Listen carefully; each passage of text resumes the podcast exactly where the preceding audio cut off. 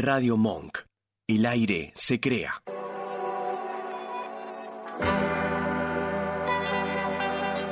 Hacemos Más Vale Magazine. Silvia Barallobre y Oscar Rodríguez. Locución. Natalia Tolaba. Jueves de 18 a 20. Escuchanos en www.radiomonk.com.ar.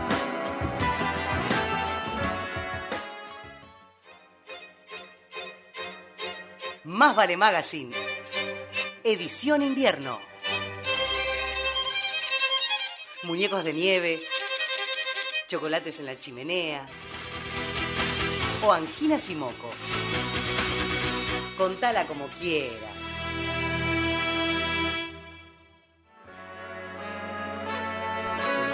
Hola, hola, muy pero muy buenas tardes a todos y a todas, a todos y a todas. Una tarde preciosísima y estamos acá por arrancar a las 18.04 nuestro Más Vale Magazine.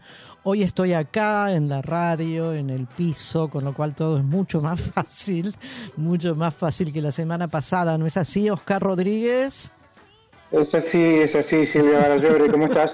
acá estoy, acá estoy. Eufórica, te diría. No sé bien por qué. Ah, sí, se te nota. Pero eufórica. No, no me preguntes por qué, porque no tengo ni idea, ¿eh? No tengo ni idea. pero bueno, bueno, bienvenido sea, ¿no? Bienvenido sea. Obvio, obviamente, claro. Aprovechemos la ola. Sumamos a la ola.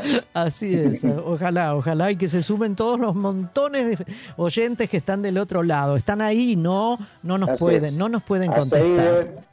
Deben estar ahí, deben estar ahí. Exactamente. bueno, Oscar, contanos esto que pasó y que ya por suerte está prácticamente mm, desapareciendo, que fueron estos incendios muy importantes ahí en tu localidad, como en Córdoba también. Sí. sí, fue bravo el tema de los incendios por acá. Eh, yo estoy puntualmente en la zona de Trapiche y acá estamos este, rodeados de sierras y mucho, mucha sequía, mucho, mucho pasto seco, mucho árbol seco y el, otro día a la madrugada se levantó un viento norte de más de 100 kilómetros por hora. ¡Epa! Eh, sí, sí, es, terrible. El viento sonda es el que más o menos pasa por, por Mendoza, por San Juan. Pero eso hizo primero que bueno, algunos, algunas casas se devuelven los techos, se devuelven cosas, eh, y una chispa y a uno una cosa medio de, no sé, de descuido, de negligencia, e hizo que se empezara a prender fuego. Y esto corre muchísimo entre sierra y sierra a la altura, el viento es mayor y una, y una chispa o una rama prendida hace que se prenda fuego todo. De hecho, estuvo muy, muy complicado acá. Eh, antes de ayer todo el día hubo mucho humo Está difícil andar por la calle sin barbijo. Este, acá está cerca de la casa, estamos a ponerle unos 60 metros más o menos. Está la ruta y está arrancada una de las sierras y arriba ya había fuego. Estaban los, la verdad que un aplauso, medalla y beso para los, este, los bomberos de acá, de la zona, de San Luis, del Trapiche, de Villa Mercedes, del volcán, de varios lugares donde se puso feo el tema. Pero bueno, se pudo y por suerte ayer a la mañana amaneció lloviznando y se aplacó, pero bueno, mucha gente que perdió casas, este, animales. Mm, vos, vos sabés, Oscar, que cuando yo me comuniqué con vos este lunes, ¿no? Fue el lunes mismo, después del feriado. El lunes fue, sí, sí, sí. fin de semana. No, no después, era feriado este lunes también. Fue feriado, claro, el lunes fue feriado. Claro, bueno, yo me comuniqué con vos eh, para ir ya armando temas y material para el programa y ahí vos me contaste, no, bueno, ahora, viste, estamos bastante preocupados y yo te pregunté, ¿preocupados por qué? Porque de verdad, Oscar, acá no hubo demasiada información. Yo después de haber después de haber hablado con vos y que me contaste por lo menos los primeros datos acerca de lo que venía sucediendo, me metí en internet y busqué diarios zonales y ahí sí había, ahí sí había información. Pero en los diarios de acá de la ciudad no. No, no, eso llega mucho después, no sé por qué, pero siempre llega mucho después a los este, diarios del, importantes, se puede decir. Sí, sí. No sé si son importantes, pero bueno, no importa. Los más conocidos, los de más tiradas, la, la televisión, los, los- los- no, todo, la radio. Sí, sí, llegó mucho después acá y los medios de la zona estaban acá, estaban los móviles, estaban haciendo notas, sacaron dos fotos, en fin. Eh, pero bueno, llega un poco después, lamentablemente, porque viste, pasa, supuestamente, uno se da cuenta cuando se viene de la ciudad o de Buenos Aires o de las grandes ciudades, se muda a los pueblos chicos, a las ciudades chicas, que las noticias zonales Sí. no existen para estos medios. No. Y yo, sin embargo, me estoy enterando que hay un choque en Panamericana, que está cerrado el tránsito. Tal ¿Qué me cual, importa? tal cual, tal ¿Te das cual. cuenta? ¿Te das cuenta? Claro. Bueno, porque, así. bueno, digamos, eh, algo a favor. Yo soy porteña de pura cepa. Sí, sí. Nací, viví toda mi vida en esta querida ciudad de Buenos Aires y además, bueno, la mayoría de Sí. las personas queridas por mí también son de por acá. Eh, Sí. Digamos que, bueno, son diarios porteños, con lo cual lo que se prioriza claro. es la noticia de acá. Lo cual debería, Sí, sí. por lo menos, matizar con un cierto concepto federal de nuestro país, ¿no? Pero bueno, yo de verdad me eso, Sí. Sí, no, con respecto a eso hay varias radios o diarios que, eh, o canales zonales que copian, la, o sea, transmiten lo que transmiten los grandes canales. Claro. Y en el medio, cuando levantan una publicidad, cortan la publicidad del canal grande Claro. y ponen las, las publicidades zonales, pero no tienen producción propia por una cuestión, me imagino, este, monetaria, porque sale muy caro. Claro, claro. Este, y los- toda la plata y las inversiones en este tipo de cosas están allá. Sí, sí, Y eso es en las grandes ciudades, ¿no? Eso en las grandes ciudades pasa. Bueno, pero pe- bueno, pero por suerte ya ya, pasó y es. reinó y se aplacó un montón. Bueno, bueno, me Se alegro. aplacó un Y montón. me alegro por toda tu gente, tus amigos, tus nuevos sí, amigos. Sí, tus sí, vecinos claro. y bueno, por toda la gente de las localidades cercanas, ¿no? Bueno, arrancamos, son las sí. 18.10, Oscar, dale, arranquemos con nuestro Más Vale Magazine y te cedo la palabra a vos, ¿eh? Que nos vas a hablar de Dale, dale. La... Un intento de, bueno, lo que viene haciendo la oposición y Sí. esta nueva oposición, la más este, extremista que viene de la mano de Milei, Sí. es querer vender todo. En algún momento vamos a escuchar un audio eh, de Berkovich. ¿Por qué? Porque Milei decía que se puede dolarizar porque él sabe que saca de acá, pone de allá y va a ingresar un, un préstamo, no sé de cuántos miles de millones de dólares, que se supo que no, que le dijeron que no. Ahora, ese es un pretexto, puede ser que se equivocó, puede ser un pretexto para decir, bueno, no entran dólares, empezamos a vender las joyas de la abuela. ¿Vos te acordás en esa época del innombrable, del Carlo, Ay, del sí. De La Rioja? Ya, ya que se estoy... vendió todo, se ya estoy- vendieron... ujú. Ya estoy te con un, nerviosa. un conjuro, estoy haciendo. Dale, sí, hay que Oscar. tener un, un- un- un amuleto. Bueno, esta puede ser la, el- el- la segunda o la definitiva intención de mi ley. Claro. Vender, ¿qué hay para vender? Para vender hay muchas cosas. Está IPF con vaca muerta y todas las ganancias que tuvo, y está la otra que es Aerolíneas Argentinas. La, Aerolíneas no la se cansan de pobre, la se- pobre sí. aerolíneas argentinas. Realmente, Sí, no me no digas que quieren hacer la misma cosa que hicieron el anterior gobierno, que fue vergonzoso, ¿no? Digo que el, el trato comercial que establecieron con aquella empresa española fue de décima. Sí. ¿eh? Sí, sí, claro. De- de- de- me acuerdo ahora puntualmente que había una cabina para este, práctica, una cabina este, donde se preparaban a los pilotos, que también se vendió. Era una de las pocas cabinas en Latinoamérica. Sin embargo, la vendieron cuando la privatizaron. Sí. Eh, bueno, esto pasa, se, se debe venir esto de un proyecto de Máximo Kirchner que eh, quiere evitar la privatización, pero no es porque se le ocurre o porque son así, porque son, no quieren nada, nada privado, no. El tema es este, un proyecto de ley que con dos, dos terceras partes de aprobación del, del Congreso, no es que porque no se prohíbe. Sí. El texto es, este, es ese más o menos. Esto es una nota de Verónica Benaim. Está hablando de dos tercios del Congreso, es algo más, este, mucho, mucho más democrático que lo que esta otra gente quiere. ¿Qué pasó? Los diputados Juntos para el Cambio se fueron. Eh, el oficialismo dictaminó este martes, antes de ayer, el proyecto de Máximo Kirchner que propone la modificación de la ley de transporte aerocomercial, que es la número 26.466, para proteger aerolíneas argentinas. Ajá. Estos son intentos de, de privatización. ¿no? Recordemos, estamos en campaña y están diciendo esto. En, campaña, en campaña en, la cual las ideas liberales y ultraliberales son lamentablemente para mí, para vos también creo, son las más oídas, ¿no? Sí, sí, sí, sí, Y, sabes qué, lo que veo también es que nos obligan a discutir cuál es menos mala de las malas. O sea, parece que no se puede discutir lo estatal o estatal y privado. Se puede discutir lo privado y lo muy privado, por decir alguna cosa, pero te corren el foco de la, de la cuestión y no es así. Sí, sí, ¿Mm? totalmente. Eh, ahí, desde el PRO, por ejemplo, Pablo Tonel expresó sobre la iniciativa, dice, parece poco democrática y poco republicana. Oh. Solo la Constitución Nacional puede establecer lo de la mayoría grabada, que son dos tercios de ambas, de ambas cámaras, es inocuo establecer mayorías agravadas, es una ley que no tiene sentido porque la ley posterior deroga la ley anterior, bueno, en fin, acto seguido se fueron, se fueron de la sala. Eh, digamos, este, poco democrática con dos tercios votados, me parece raro. Desde el frente de todos, Germán Martínez pidió la palabra y dijo, bueno, tampoco es democrático no quedarse escuchando los argumentos. Exactamente. Pero a ustedes no les preocupa la vocación de diálogo, ni los expositores, le preocupa, no les preocupa proteger aerolíneas argentinas.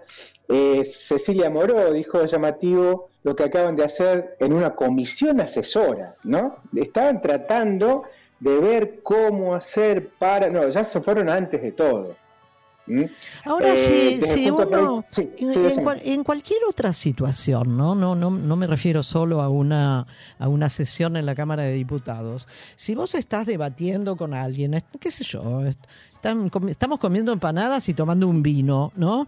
Y estamos debatiendo un determinado tema o compartiendo con estos amigos eh, con los cuales estoy, eh, los invité a mi casa, estamos compartiendo un determinado tema.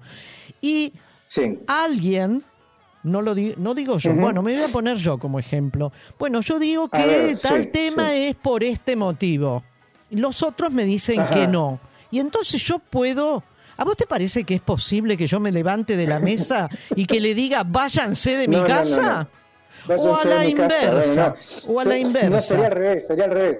Claro. Yo no, estoy de acuerdo con lo que decís vos y me voy, pero me llevo las empanadas y el vino. Exactamente, me, voy, me, voy, O sea que la capacidad de compartir un tema, la capacidad de compartir una sesión, la capacidad de debatir en conjunto, esto, este sector de diputados no la tiene.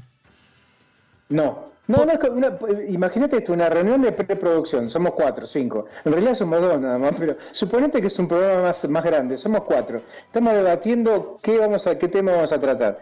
Y no, que sí, yo quiero este, y el otro dice, no, me gusta más el otro, no, yo quiero que... Bueno, el que no quiere, no le gustó el tema, porque votamos, se va.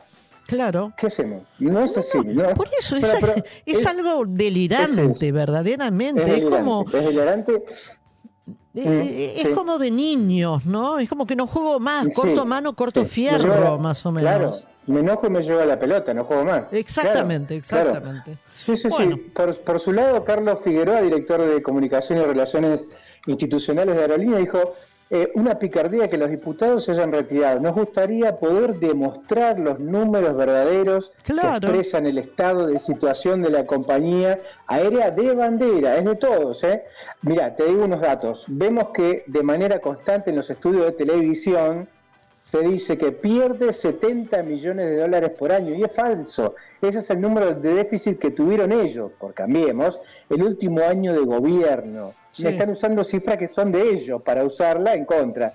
Se prohíbe la transferencia de las acciones declaradas de utilidad pública y sujetas a expropiación conforme al presente artículo sin la autorización del Honorable Congreso de la Nación para su aprobación. O sea, si no hay, no lo aprueba, eh, son este, transferencias de acciones declaradas de utilidad pública. Son eh, transferencias, este, o sea, son acciones estatales en la eh, compañía de bandera, que es Aerolíneas Argentina, que, dicho sea de paso, une lugares donde la empresa privada no va a ir. ¿Me, me explico? Sí, sí, totalmente. Ah, Ya ahora, pasó con los trenes, pasa con las te- de- empresas de colectivo que tenés que hacerle más o menos un, un juicio para que te pase Claro. a determinada hora o con determinada cantidad de recorridos a un pueblo que por ahí viven cuatro familias. Sí, sí. ¿sí? Ahora digo, Oscar, después de esta sesión, ¿qué pasó con cómo cómo se resolvió esto? No, se resolvió bien, se Ah, resolvió bien. bueno. El tema es que tiene que pasar ahora por el otro, por la otra Por cámara. Senado, claro. Eh, claro, claro. O sea, claro. tiene Así media sanción. Diputados, sí, diputados lo aprobó. Sí. Por eso, tiene media Sí, sanción esta, esta ley claro. que protege a Aerolíneas Argentina ante un eventual Claro. intento de privatizarla. Sí, Bien. pero igual, igualmente tampoco la protege. ¿Por qué? Porque si con do- más de dos terceras partes del Congreso vota que hay que privatizarla, se privatiza. O sea, ni siquiera justifica lo, lo que hicieron, esto de irse. ¿Me No, claro.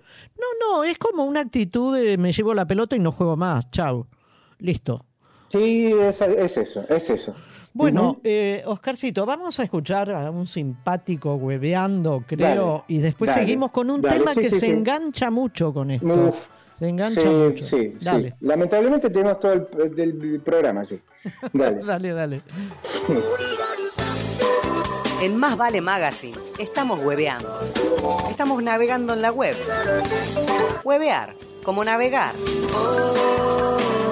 Escuchame, Luca, ¿vos te parece que los boludos piensan que si dolarizás gana 10 mil pesos, gana 10 mil dólares? El viejo está comiendo y hablan de política, aparece el pibe. Y el pibe dice, yo voy a votar a mi ley. Hay que terminar con la casta, con los ñoquis. ñoquis, si vos no laburaste nunca, tenés 40 años, pelotudo, ¿qué decís? La mujer le dice, calmate, Horacio, calmate. Y el pibe le dice, pero papá, va a dolarizar, viste que vos me das 10 mil pesos y lo del bogante me dan 10 mil, son 20, voy a ganar 20 mil dólares. Y el tipo le empieza a agarrar un infarto. Mirá este pelotudo. ¿Ves que criamos un pelotudo? Piensa que gana 20 mil pesos ahora y si se dolariza va a ganar 20 mil dólares. ¿Ves que es un pelotudo? Me tengo que morir. Hueveando en Más Vale Magazine.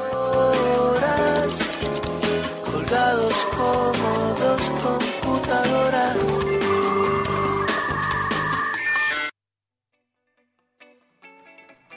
Pensar que debe haber más de uno, ¿eh? Debe haber más de uno Sí, sí. que Yo lo piensa. escuché, yo lo escuché. Ah, mira, yo todavía no. ¿Qué piensa esto? Yo 20 lo mil escuché, pesos está un poco atrasado, pero suponete alguien que gana Sí, 120 mil por mes, ¿no?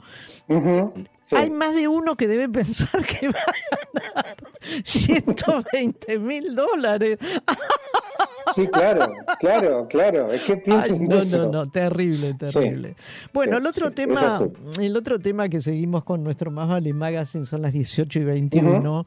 Es eh, un tema que también fue tratado en el Congreso en estos días, eh, pero que la media sanción no salió para, para el lado nuestro, digamos, no salió para Ujú. Quienes nosotros apoyaríamos si estuviéramos ahí en el Congreso, sino para el bloque de Miley y de Juntos por el Cambio.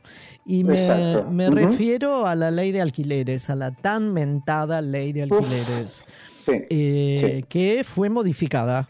Fue modificada y ya tiene, esa modificación tiene media sanción. Yo quiero contarles a, a todos ustedes, nuestros oyentes, yo tengo un pequeño departamentito de Ajá, 23, ajá. 23 metros cuadrados, imagínate, es un mono ambiente, Ah, 23, uf. 24 metros. eh, Sí. que en su momento, cuando yo lo compré hace bastante tiempo atrás, el destino siempre de esta pequeña propiedad era ser alquilada.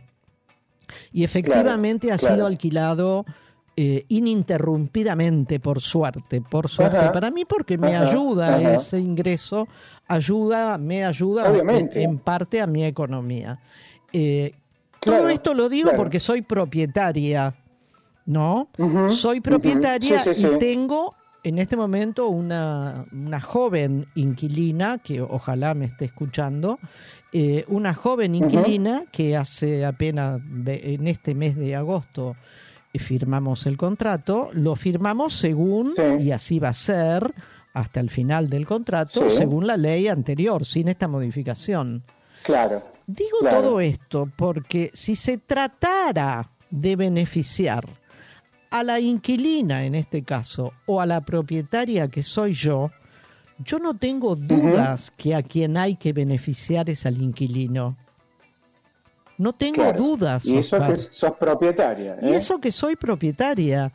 Eh, Claro. No hay duda porque el inquilino es el que está en una posición en la vida diferente y en menos con respecto a mí.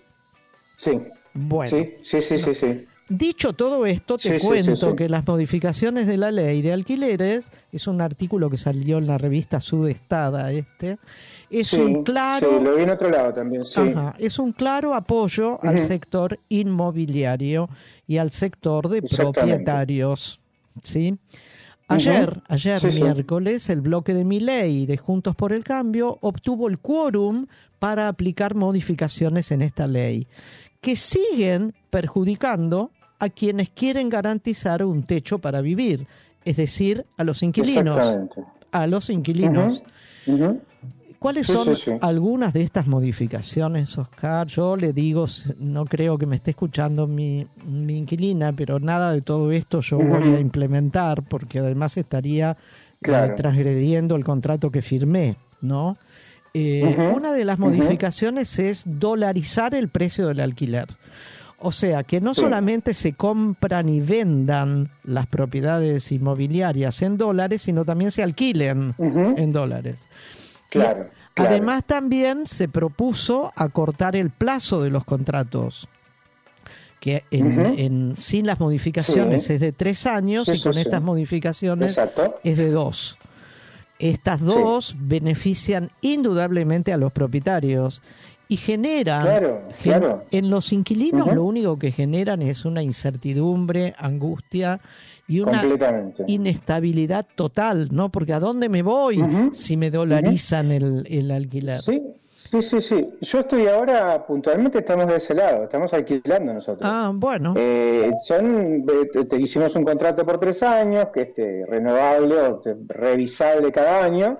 Se revisó este año, fue un 97% de aumento por lo que, bueno, inflación y qué sé yo.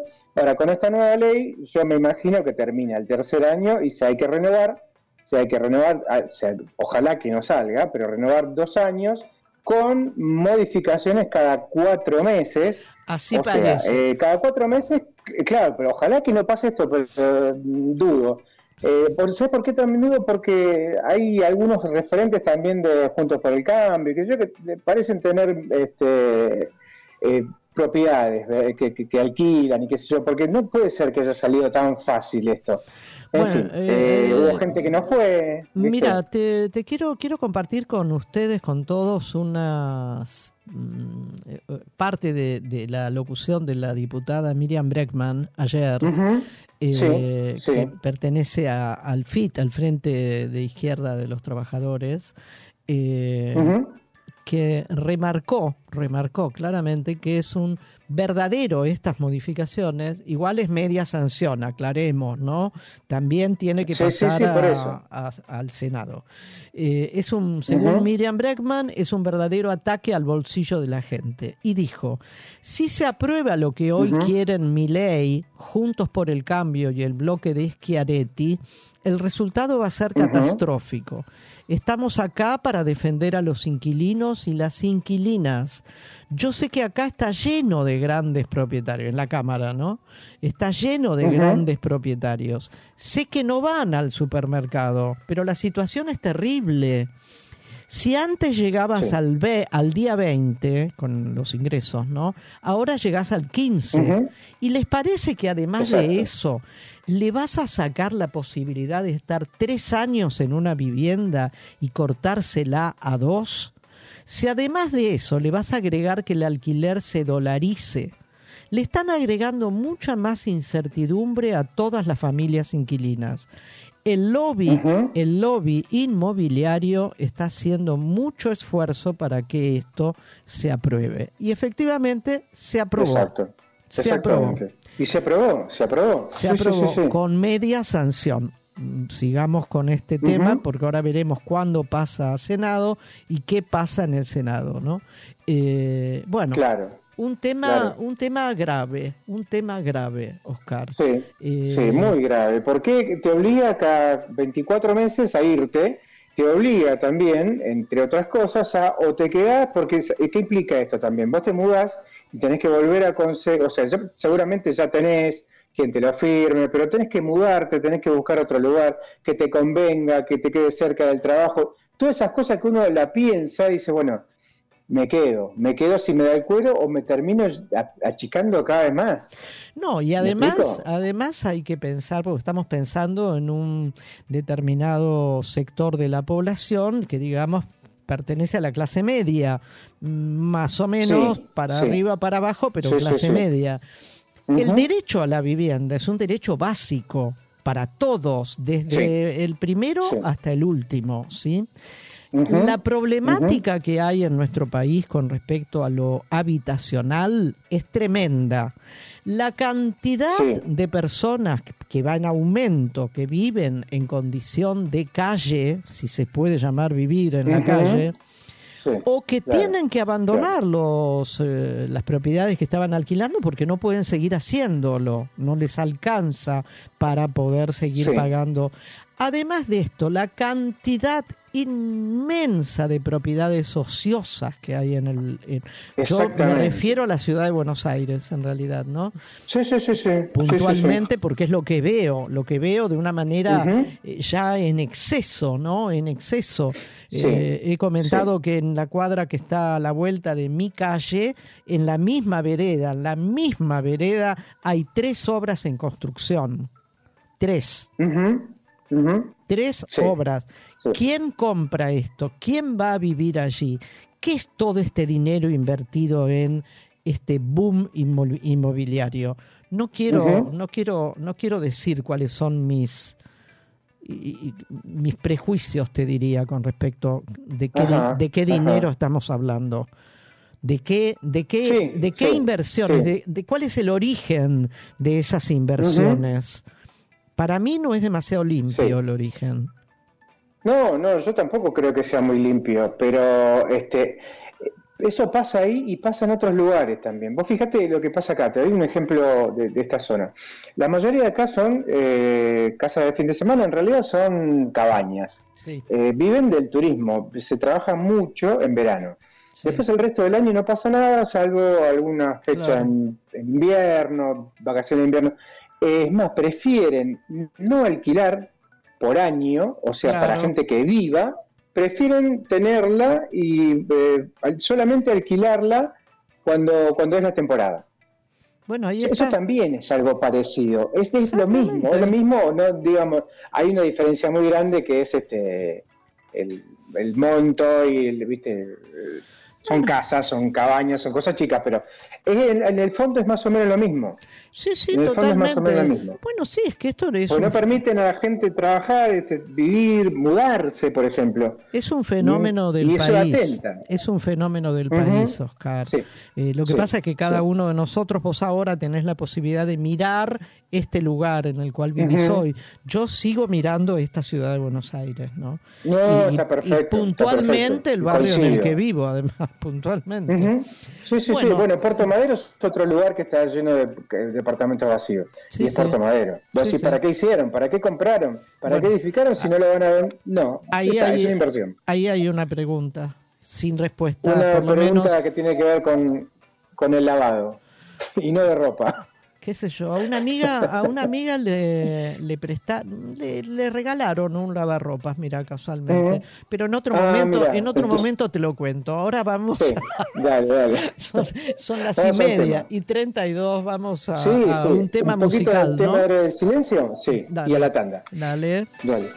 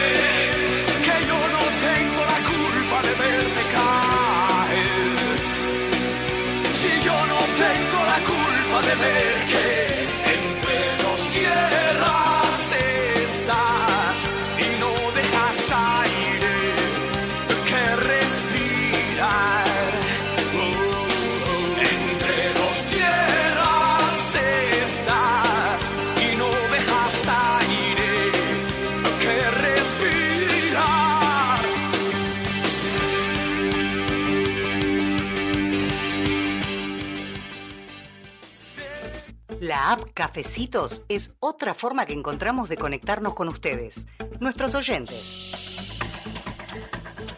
Si nos invitan con uno o más cafecitos virtuales, nos están ayudando a sostener nuestro programa de radio Más Vale Magazine. Como novedad, les proponemos una publicidad a cambio de cinco cafecitos. Sería una mención por hora de tu producto o servicio. Consultanos por otras formas de publicitar. Entren a la aplicación y listo. Es muy fácil. Gracias. Silvia y Oscar.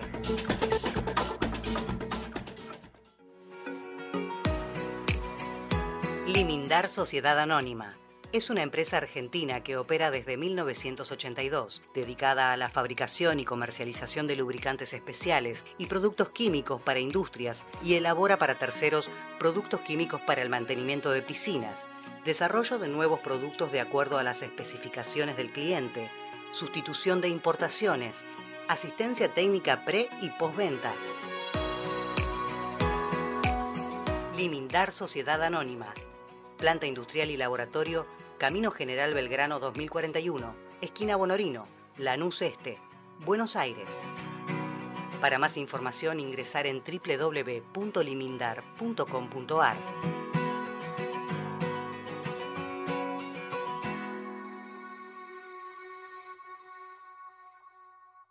Radio Monk. El aire se crea. En Planeta Deporte vas a encontrar un espacio con la mejor información y análisis deportivo. Los lunes y viernes de 12 a 13 en Radio Monk. Porque uno nunca sabe. Noticias y actualidad, pero de una manera diferente. En Uno Nunca Sabe vas a encontrar cosas positivas, descontracturar la semana y pasarla muy bien. Los sábados de 17 a 18 en Radio Monk.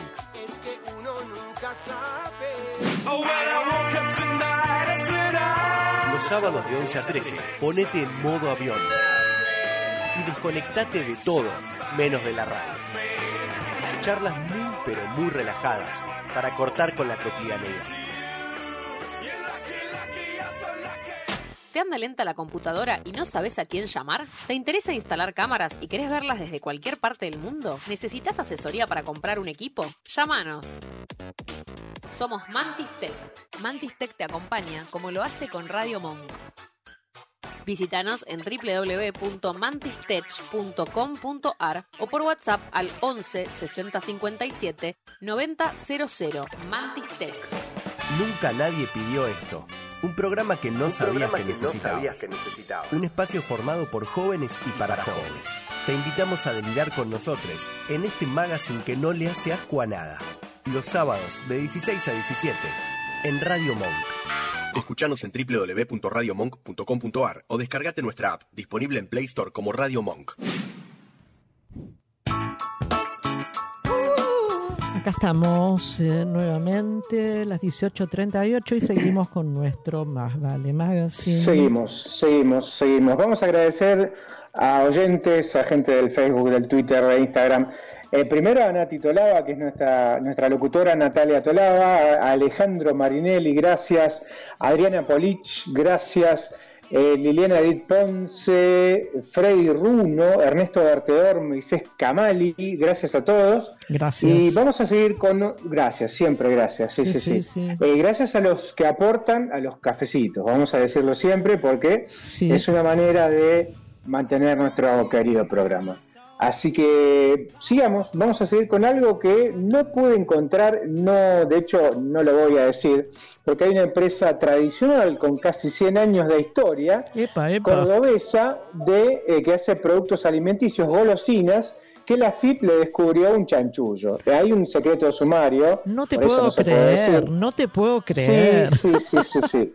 Eh, no, no fue difundida, pues es una reglamentación jurídica, hace golosinas y postres, eh, y encontré varios nombres, que no son muchos, las de empresa grande, pero esto tiene que ver con golosinas, chocolate y con maní. La FIP detectó 116 mil millones no declarados en el exterior.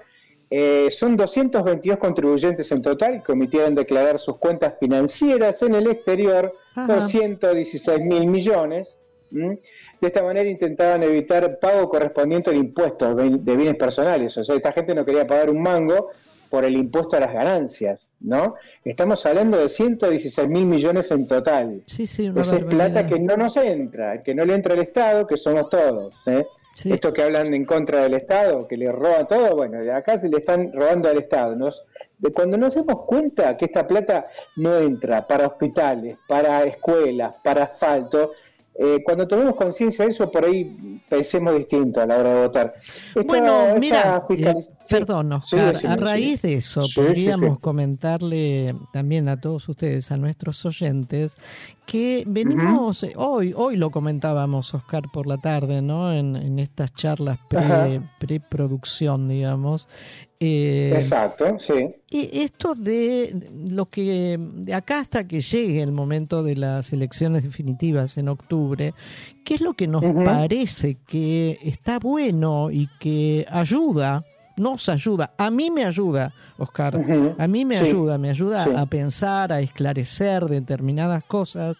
Hay una fundación que se llama soberanía sanitaria y que está, ah, está como dándonos cosas para pensar, ¿no? por ejemplo, por ejemplo, a raíz de esto mismo que decías, porque aquellos que están en contra del Estado han hecho un desfalco de cuánto? Sí. ¿Ciento? Están hablando de ciento, 116 mil millones de bueno, pesos. Por eso, imagínate, imagínate, una barbaridad, ¿no? Bueno, acá tengo un, un, artículo que sacó esta y cada tanto vamos a publicitar, vamos a difundir este tipo de noticias, que por ejemplo con la propuesta no solo de Javier Milei, ¿no? sino también de los demás representantes del liberalismo o el neoliberalismo, cada familia gastaría, gastaría 600 mil pesos para acceder a las vacunas durante el primer año de vida de un niño.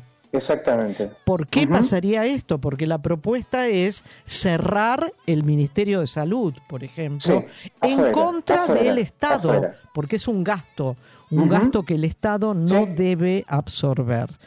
En cambio, esta otra gente que vos comentabas, Oscar, hacen un, desfalco de 116 mil millones de pesos.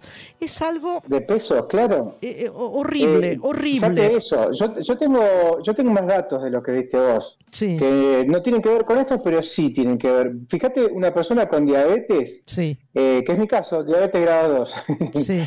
gasta por año como mínimo 96 mil pesos. Sí. 96 mil pesos. Y eso me lo cubre el Estado. Claro. Porque yo no pago, haciendo todos los papeles correspondientes, no pago nada. Vacunas que decías vos, hipertensión, por mes son 19 mil pesos, 19 mil y pico, eh, hipertensión arterial. Estamos hablando de unos 235 mil por año. Banco de drogas especiales, tenemos gente que tiene problemas con salud mental, se hizo un ah, cálculo que gastan algo, ah. algo de 21 mil pesos mensuales. Sé que son cálculos promedios. ¿eh? Vacunas y enfermedades poco, poco frecuentes. Un millón diecisiete mil, esto que decías vos. Pacientes con VIH siempre depende de la dosis. Se están hablando de unos 500 mil pesos por año. Claro, y todo esto. Toda la plata. Todo esto se derivaría todo este, este, este, este futuro, digamos, se derivaría de el restarle al Estado los gastos del Ministerio de Salud. Exacto. Y te digo el último, el cáncer, el cáncer de colon puntualmente va de 3 millones a 53 millones, depende del estadio, por año. El de pulmón son 8 millones anuales. No, no, es... es un montón de plata que el Estado no va a poner y no la va a poner uno porque yo no lo podría hacer, ni la mayoría de nosotros podríamos. Pero sin embargo, este tipo de, empresarios que seguramente están a favor de mi ley, hacen esto. La, este, agarró a una, por ejemplo, hay una que no se sabe el nombre, eh, de, las más importantes del país, 60.800 toneladas. ¿Cuántos son? 2.000 camiones. Uno al lado del otro son 50 kilómetros de largo de un camión atrás del otro. Eso lleno de maní. Maní. La dueña es una empresa muy conocida de golosinas y postres, eh, casi 100 años, todas estas cosas que no podemos decir. En 2022, esta empresa eh, ganó unos, hizo, no, facturó, facturó 25 mil millones de pesos. No. ¿Te das cuenta? No. Y esta, todas estas toneladas no las, no las pasan, no las pagan. Aparte de que ganan plata, no la quieren, no, no, quieren pagar, la quieren llevar toda. Estafan al Estado, porque el Estado es el culpable de todos los males. Sí. Este es el criterio. Como es el culpable de todos los males, empecemos por destruir la salud pública. Los otros días decía el ministro el ministro de Salud de la provincia de Buenos Aires que es absolutamente inviable la salud privada. no podría nadie pagar eso. Nadie, nada más que cuatro o cinco familias. Exactamente. Claro, Bueno, ¿qué vamos a hacer? ¿Qué vamos a hacer? Es así, es así. Eh, ¿Vamos un separador? Dale, dale, por favor. Dale.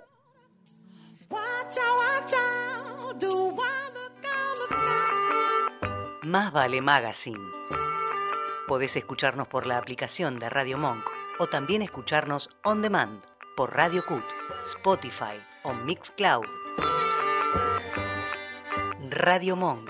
El aire se crea. Estamos en Facebook, en Instagram, Twitter y nuestro canal en YouTube. Más vale Magazine Radio.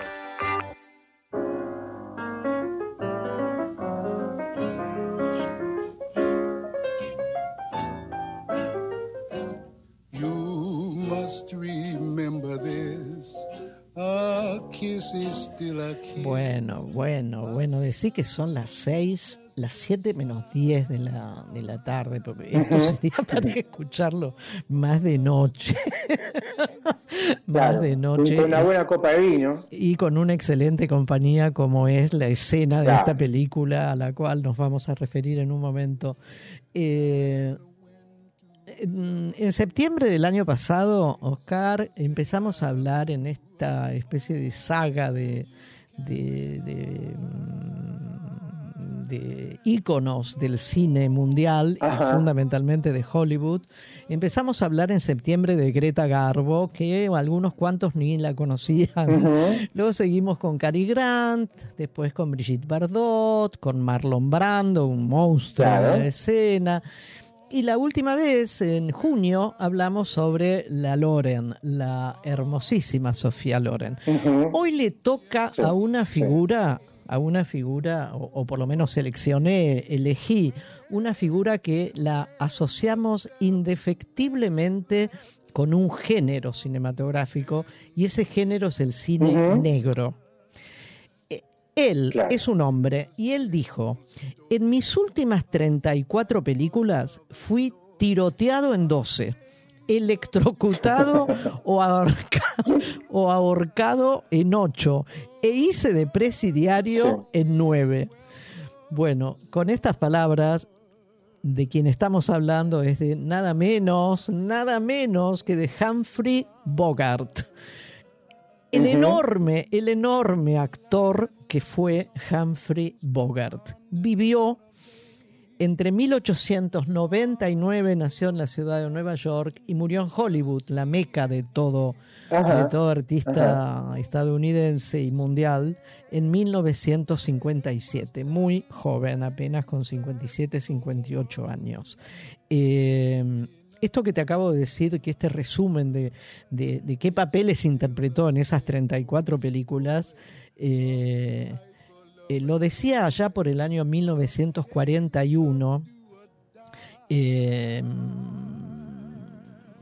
a las puertas de la década, de esta década de los años 40, como lo llamamos, que estuvo forjada en su mayor parte en un determinado eh, género de cine que fue el cine de gangsters, que ya venía de la década anterior.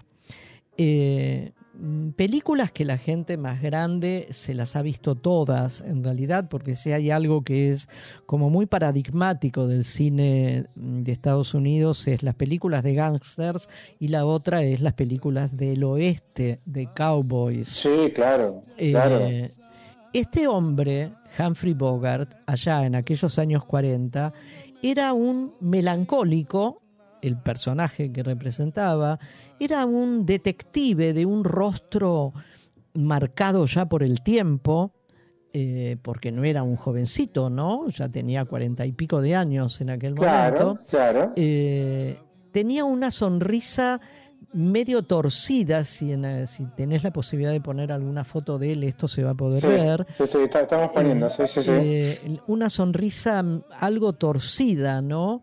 En los labios. Eh, una emoción que siempre estaba como al borde de desbordarse, valga la, redundancia, porque era un tipo de los años 40, ¿no? Era un tipo de los años 40, un tipo un tipo que no mostraba las lágrimas ni por casualidad.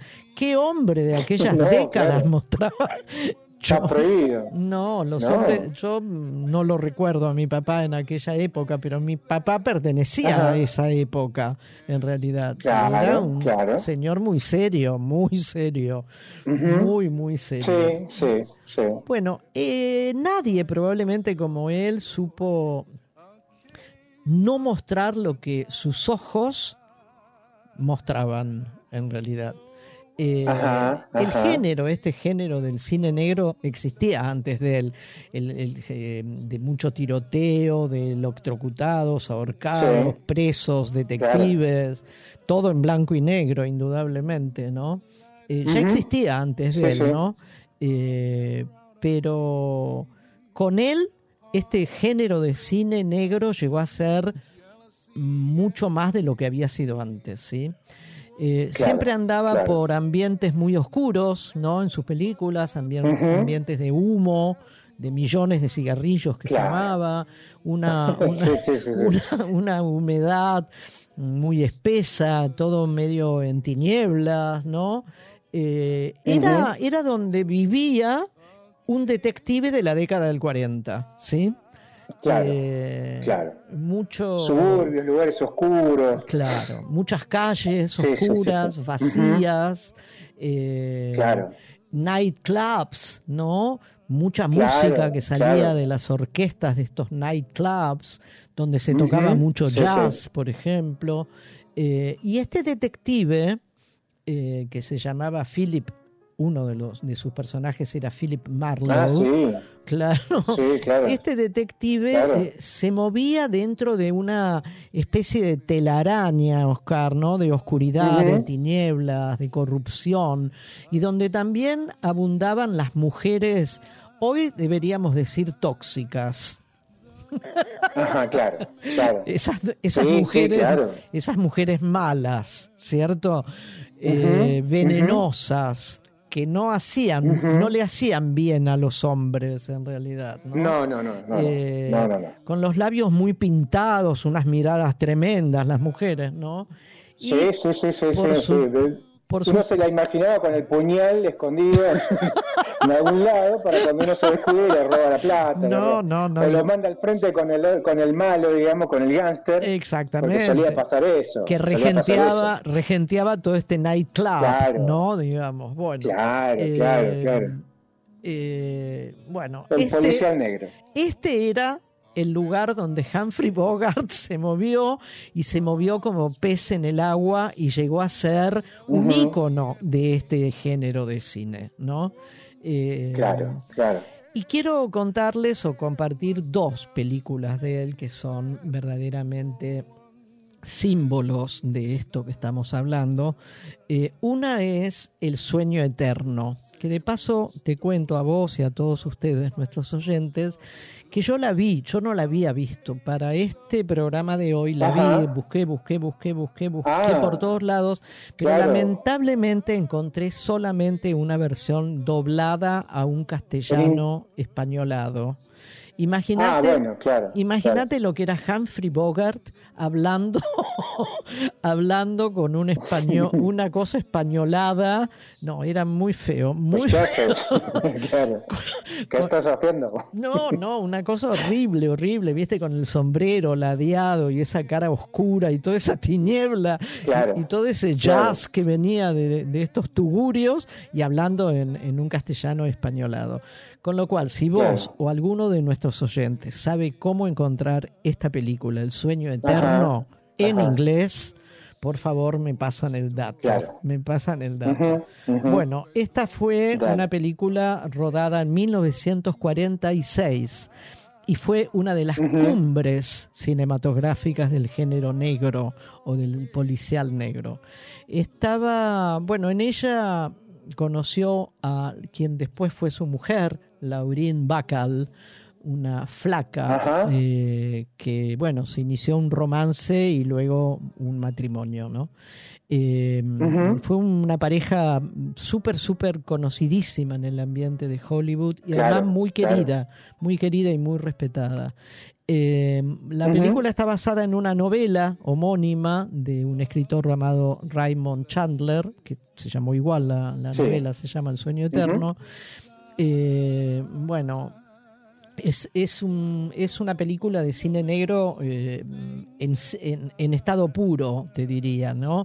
Porque Claro, hay claro. diálogos importantísimos, están cargados de ironía, toda una, una, una trama muy compleja con muchos personajes, muchísimos cadáveres por todos lados, además, mucha, no sangre, ¿no? Porque no era Ah, que se veía la sangre. No, no se veía tampoco. Muchos No, no muertos, ver. muchos muertos en realidad. Él Sí. era un detective privado, Humphrey Bogart, era y llamado Philip Marlowe, eh, Claro. que tiene que investigar eh, quién le está haciendo un chantaje a, a- a la hija de, de uno de estos sujetos, ¿no? Era un personaje, Philip Marlowe, desalineado, muy, muy rudo, muy tosco, pero al mismo tiempo muy tierno, muy tierno. Eh, Claro, gran claro. bebedor y gran fumador. Siempre había Sí, muchísimos cigarrillos en estas películas, ¿no? El, Claro, el- claro. les repito, es El sueño eterno de 1946. Y la otra, que estamos escuchando como cortina este tema, es una película mítica ya, mítica absolutamente, que se llama Sí, Casa. Blanca, rodada en 1942. Eh, bueno, eh, podríamos decir que la pareja que conformaron eh, Ingrid Bergman y Humphrey Bogart, nadie le ponía una ficha a esta pareja. Nadie Claro, le ponía una ficha porque, bueno, la conocemos a ella y además tan jóvenes como eran en aquel momento, ella particularmente, que era algo así Ella, más como claro, más ella. eh, algo así como etérea era Ingrid Bergman, ¿no? Y además con una sí, sí. belleza, una belleza muy nórdica, por otro lado, era sueca. Eh, bueno, nadie creía que esta pareja, ni siquiera se sabía a quién se le había ocurrido unir a Humphrey Bogart con Ingrid Bergman Claro. y nadie creía que esto podía llegar a funcionar. Pero sin embargo, sin embargo, ha sido una pareja y lo sigue siendo una pareja que cuando uno la ve en esa película estremecen, estremecen por el, el romanticismo casi eh, desbordante que existe entre ellos dos. Eh, con estas características de Bogart, ¿no? Esa cosa dura, eh, oscura, llena de humo, y ella tan etérea, tan etérea, tan bella, y en forjando un amor inolvidable por antonomasia, decididamente, ¿no? No sé que eh, tiene más de 80 años tiene esa película. Exactamente, Oscar. 81 años. Yo cuando la leí, digo, no puede ser, que, no estoy haciendo bien la cuenta. No, claro. 81 años. Más de 80 años. Sí, 81 tiene. Exactamente. El año pasado cumplió 80 años y se la puede ver. Esta sí se la puede encontrar en cualquier lado y en inglés. Y en inglés se la puede encontrar. Eh, hay una, una escena que es la escena se rodó en Marruecos, esto eh, sucede buena parte de, de, la, de la película sucede dentro de este bar que era donde justamente regenteaba el personaje de Bogart, este bar, y donde ella llega con esta belleza nórdica más blanca, casi transparente, era de blanca, en realidad. Eh, bueno, y se forja este resultado que es el romanticismo llevado a la enésima potencia, en realidad. Bueno, más que recomendable, más que recomendable.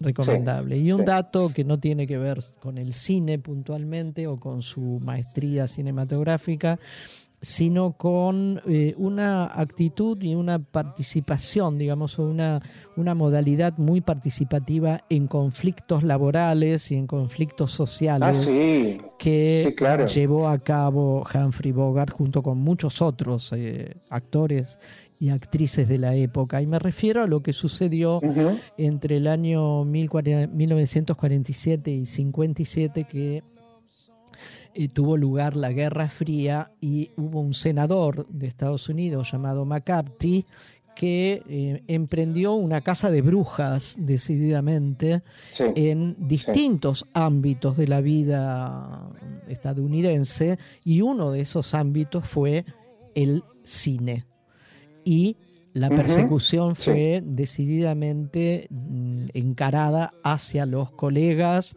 de Humphrey Bogart. Eh, ¿Por qué era una, casa de brujas? Porque, bueno, se perseguía toda la infiltración comunista que, según ellos, había en la industria cinematográfica de Hollywood.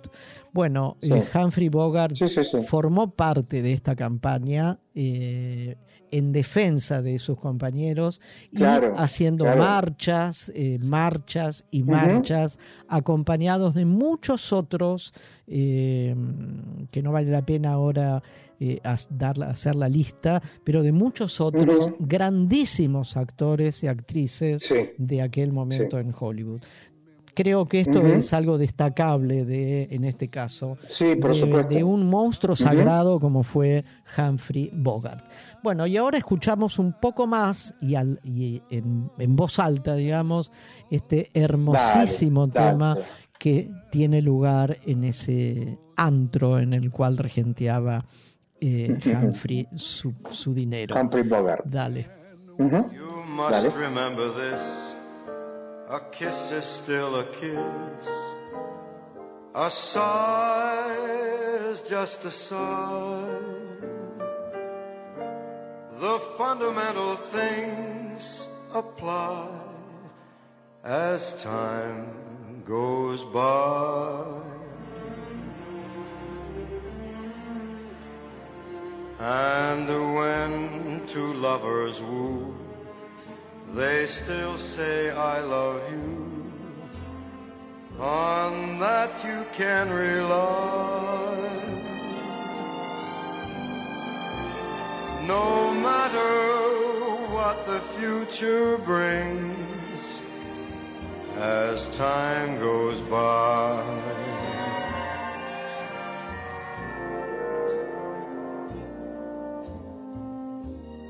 Moonlight and love songs never out of date. Hearts full of passion, jealousy and hate. Woman needs man and man must have his mate. That no one can deny. It's still the same old story, a fight for love and glory, a case of do or die. The world will always welcome lovers as time goes by.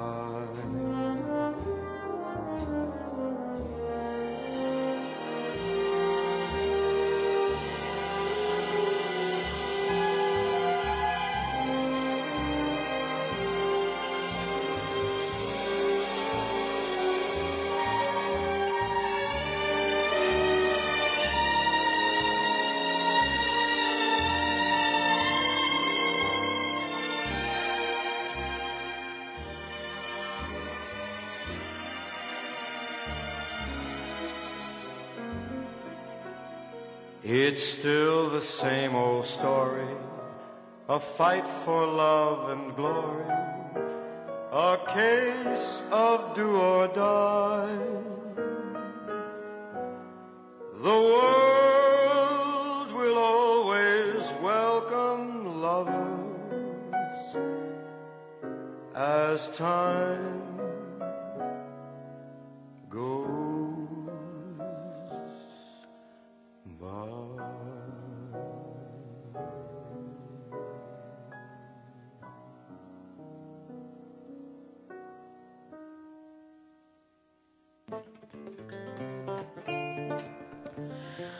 Bueno, bueno, contanos, Oscar, quién fue que cantó esto tan maravillosamente bien. Frank Sinatra, Frank Sinatra, claro, esa voz que inconfundible. Tremendo, tremenda Sí, versión. sí, tremenda. inconfundible.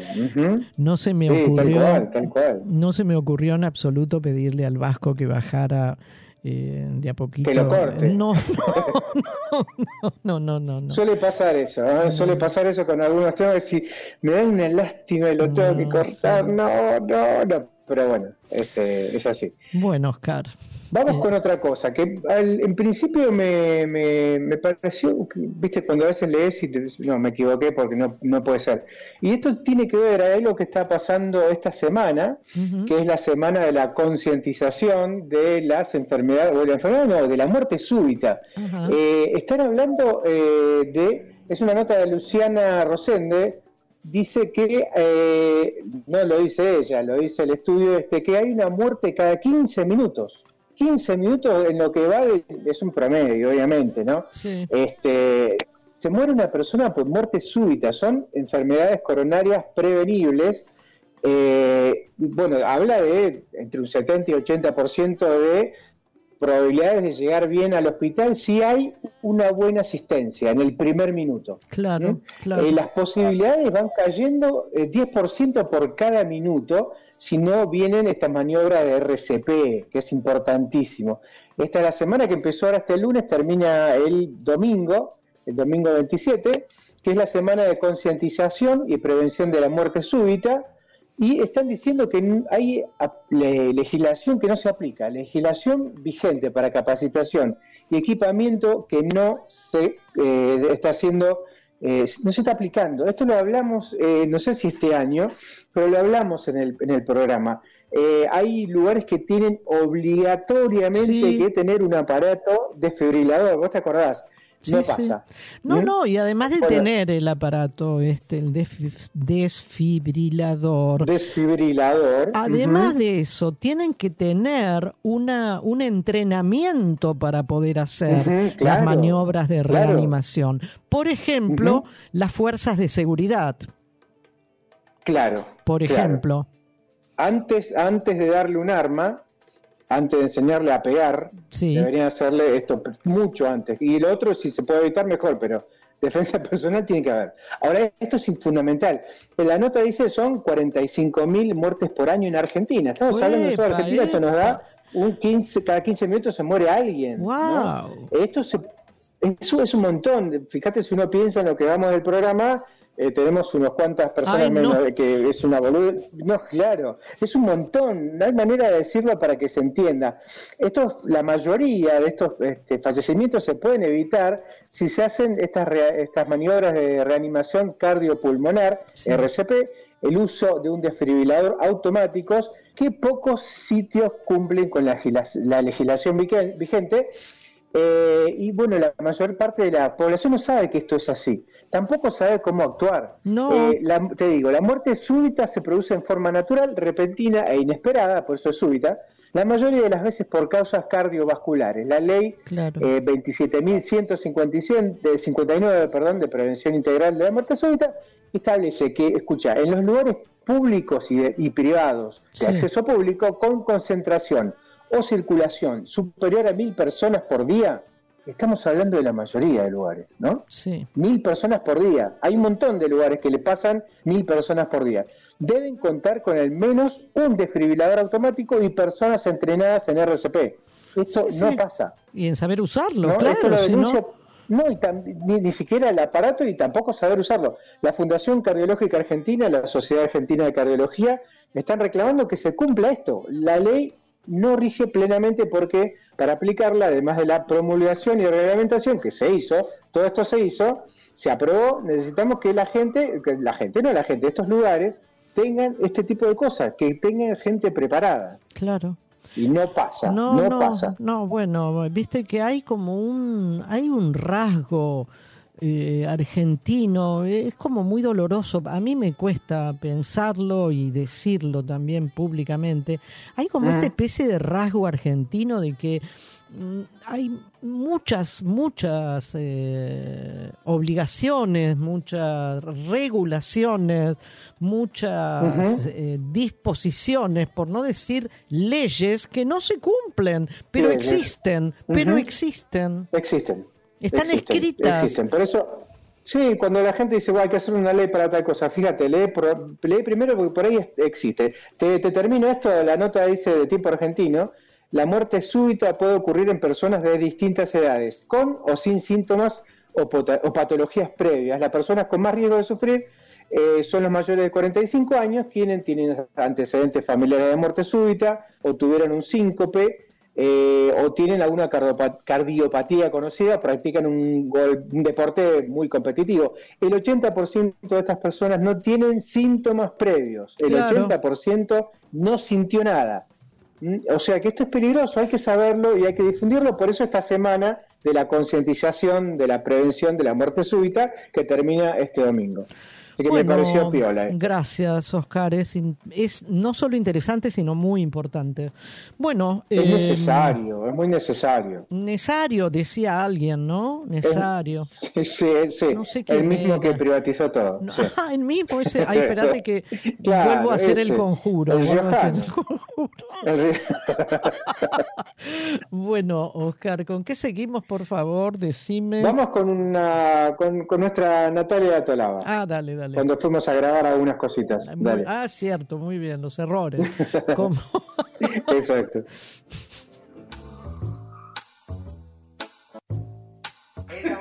y te hago uno formal como para que lo quieras.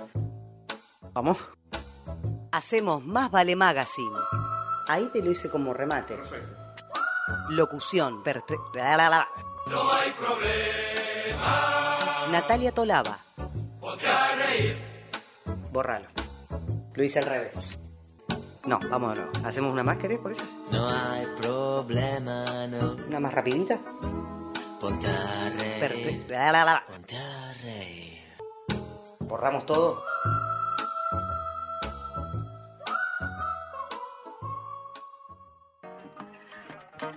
Bueno, acá estamos otra vez eh, y siguiendo, digamos, las las características de nuestro querido Más Vale Magazine, eh, vamos a pasar a un otro, vamos a seguir con esta especie de popurrí, digamos, ¿no?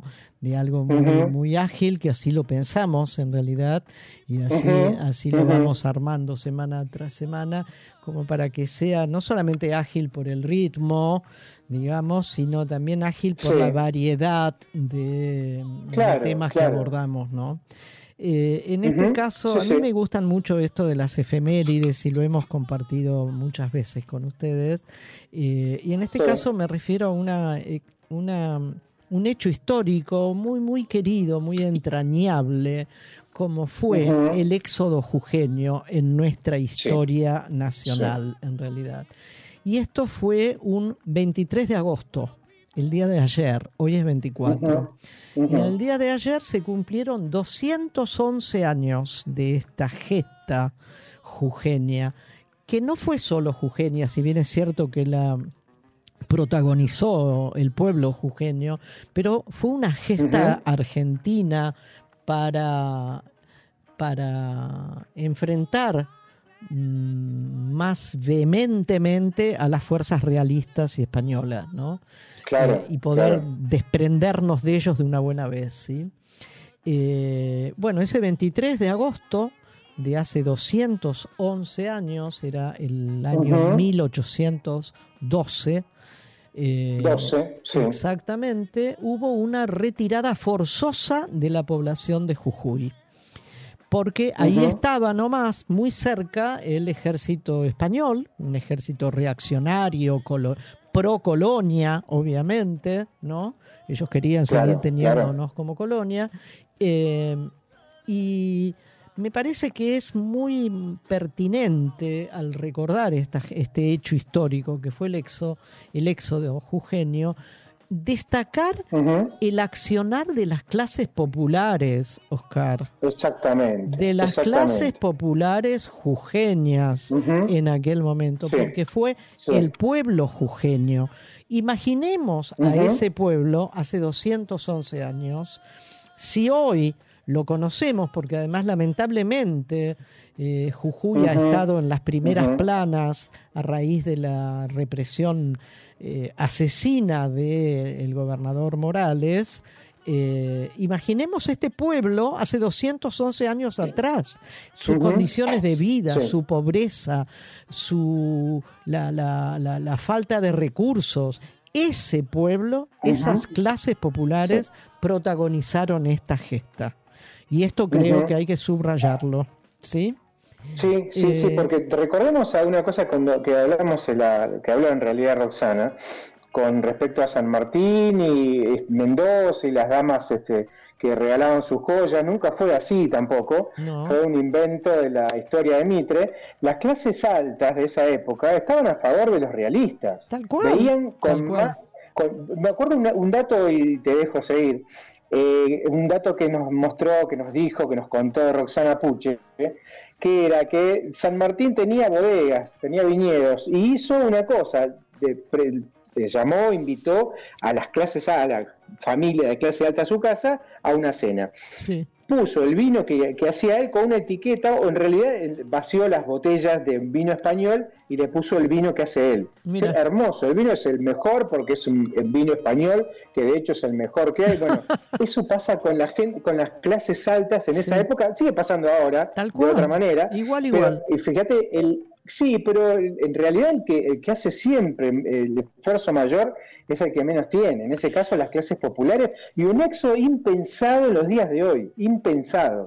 Por eso, por eso me parece que al recordar este éxodo jujeño, creo que tenemos que subrayar el accionar de las clases populares en aquella gesta. Exactamente. Fue, Un, fue un hecho histórico, esto no cabe duda, ¿no? Eh, dentro de todo un plan del continente, ¿no? De la, porque el continente, todo este subcontinente o esta Sudamérica o la Hispanoamérica estaba toda en, en, son de guerra para independizarse de la, dejar de ser colonia, ¿no? Estaba, era un plan de todo este continente contra este poder colonial.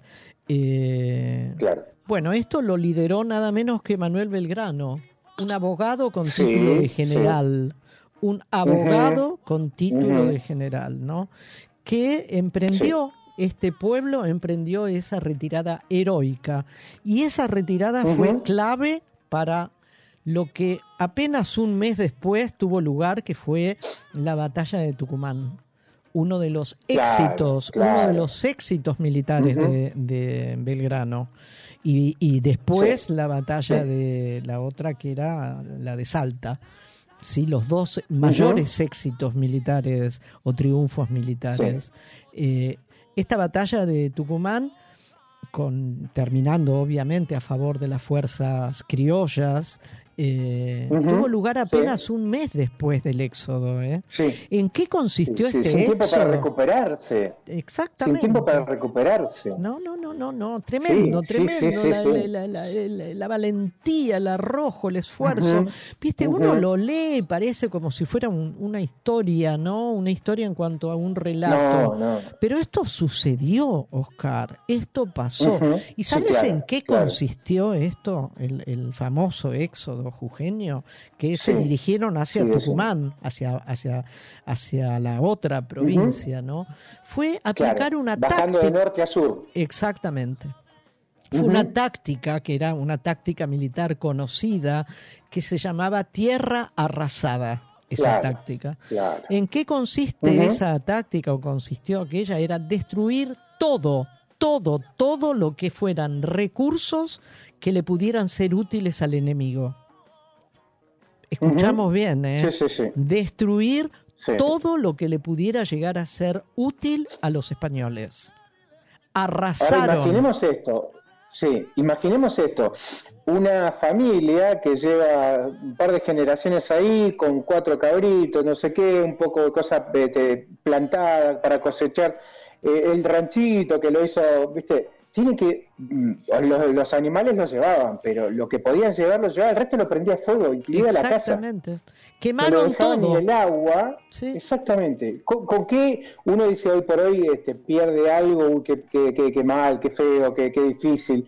Sin embargo, esta gente lo hizo a propósito, quemó a propósito eh, para que el, el invasor no tuviera manera de descansar, ni de alimentarse, ni de, re- ni de reagruparse, nada, Tal nada. cual, tal cual, Oscar.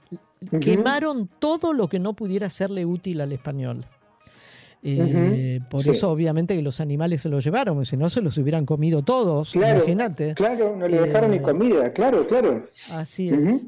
Un mes después de esta gesta, por eso eh, hasta queda corta la, es una epopeya decididamente lo que hizo el Sí, pueblo sí, jujeño, sí, ¿no? completamente. Porque quemó todo, todo, quemó sus pertenencias, Oscar. A mí Sí, me, te sí, juro que me, me conmueve esto. Por eso me pareció que era tan sí, también, pertinente, sí. tan pertinente traerlo a nuestro programa, y más en estos tiempos donde parece ser que aquello que es el bienestar de las mayorías es lo que menos importa, ¿no? Es lo que menos no, aparte importa. la propiedad privada. Sí. Lo que se escucha siempre es eh, orden, la palabra orden que se pone de moda hace unos años, de unos años para acá, y la propiedad privada. Es intocable, no se puede porque es mío. Sin embargo, esta gente dejó todo lo que era propio, que era privado, que era pro- y que en realidad estaban privados de todo lo bueno, pero estaban trabajando la tierra, viviendo al día. Este, no le importó esto, no le importó No, la propiedad no, no. privada ni el orden, se fueron, prendieron fuego todo y se fueron, se lo Y- llevaron lo que pudieron. Y volvamos a decir que esto estuvo liderado por un abogado porteño devenido general de la nación. Devenido general de la nación. Un mes después, más o menos, de este exo- eh, éxodo, eh, Belgrano y sus fuerzas, que también sabemos cómo eran las fuerzas, en lo que se llamaba el ejército del norte en aquel momento, derrotan a sí. los realistas, a los españoles, en esta famosa batalla de Tucumán, eh, que fue eh, quizás, según algunos, la más importante batalla en la guerra de la independencia de nuestro país. Y con Sí, este sí. triunfo lo que... Vos lo- sabés que- sí. No, esto No, te solo... voy a decir justo, 20 Ujú, dale, dale, dale, sí, sí, No, sí. esto solo quiero completar que con este triunfo importantísimo de la batalla esta de Tucumán, los eh, Mm. españoles tuvieron que retroceder e irse hacia el norte. Claro.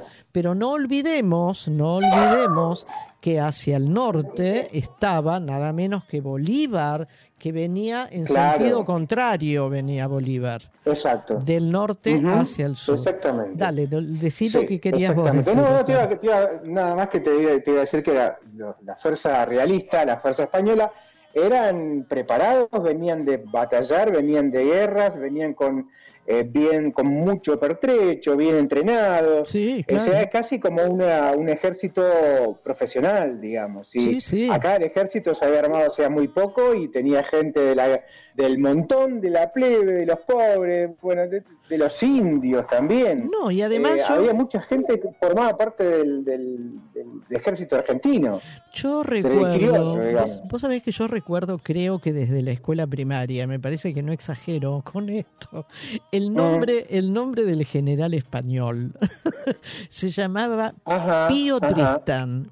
Pío Sí, Tristán. sí, yo también me acuerdo. Sí, yo también me acuerdo. Nada menos que este sujeto era general de verdad, Oscar, con, Sí, claro, con claro. formación militar. carrera. De carrera. Claro, de carrera. No era un abogado porteño devenido militar y nada menos que general Ujú. como nuestro prócer por excelencia, como fue Manuel Sí. Belgrano.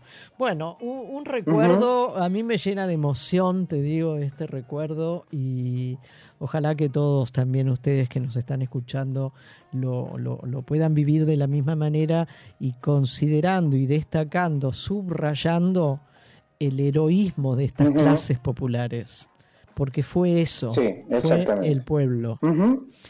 Bueno, seguimos. Vasco. Sí. De paso, de paso, perdón, no lo hemos saludado al Vasco Sí, en sí. todo el programa. Ah, sí, tenés razón. Yo lo Tenés estoy razón. mirando Yo saludé todo el me llamó, tiempo. después me olvidé de saludarlo. Vos sabés que yo lo estoy mirando todo el tiempo, que les decimos a nuestros Ajá. oyentes porque nos hacemos gestos, eh, él no sé qué Claro. hace, baja un botoncito, entonces yo puedo hablar con él y no sale al aire.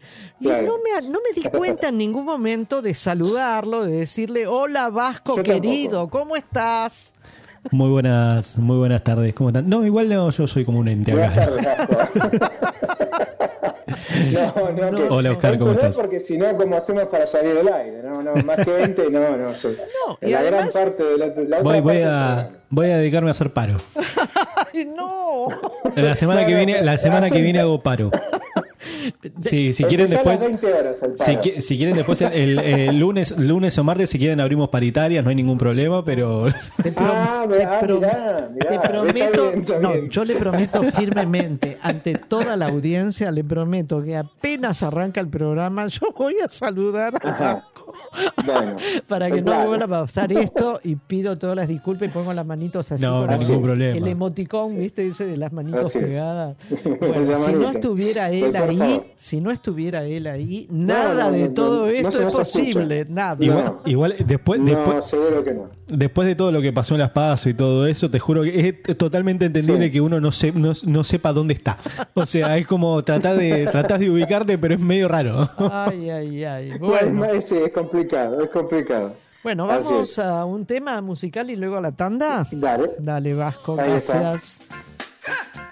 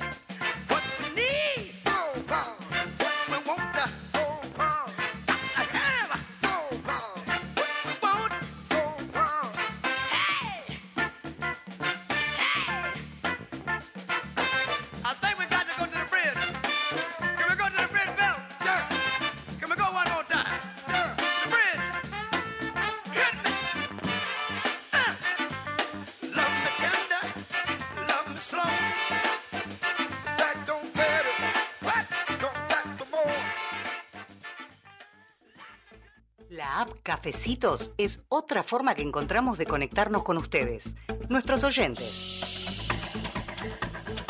Si nos invitan con uno o más cafecitos virtuales, nos están ayudando a sostener nuestro programa de radio Más Vale Magazine. Como novedad, les proponemos una publicidad a cambio de cinco cafecitos. Sería una mención por hora de tu producto o servicio.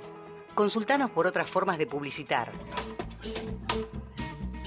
Entren a la aplicación y listo. Es muy fácil. Gracias. Silvia y Oscar.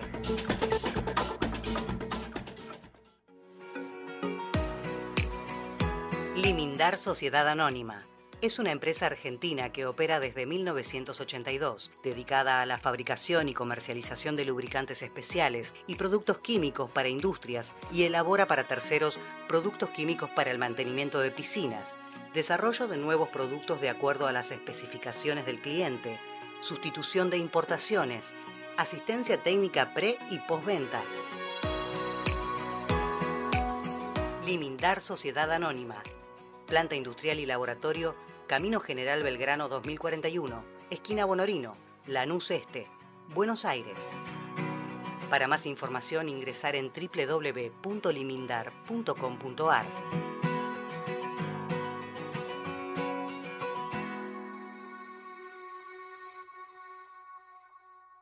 Radio Monk.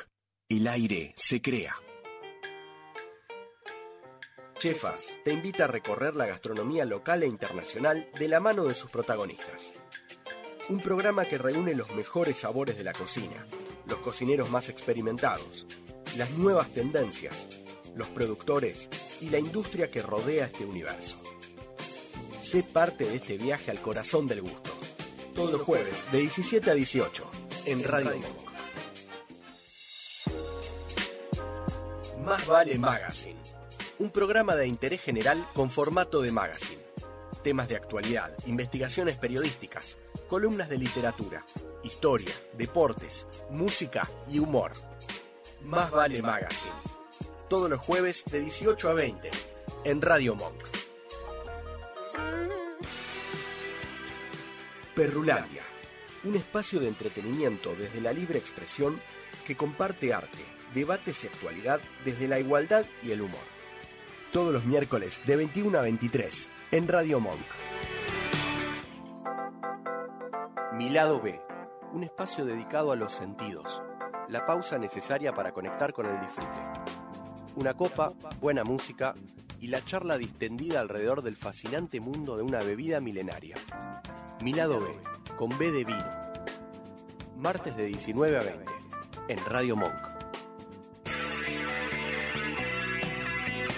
En un viaje vas a conocer sobre turismo, música y las noticias destacadas del mundo de los viajes, entrevistas, agenda y más. Los miércoles a las 23 en Radio Monk. Gracias por su atención. Escuchanos en www.radiomonk.com.ar o descargate nuestra app, disponible en Play Store como Radio Monk.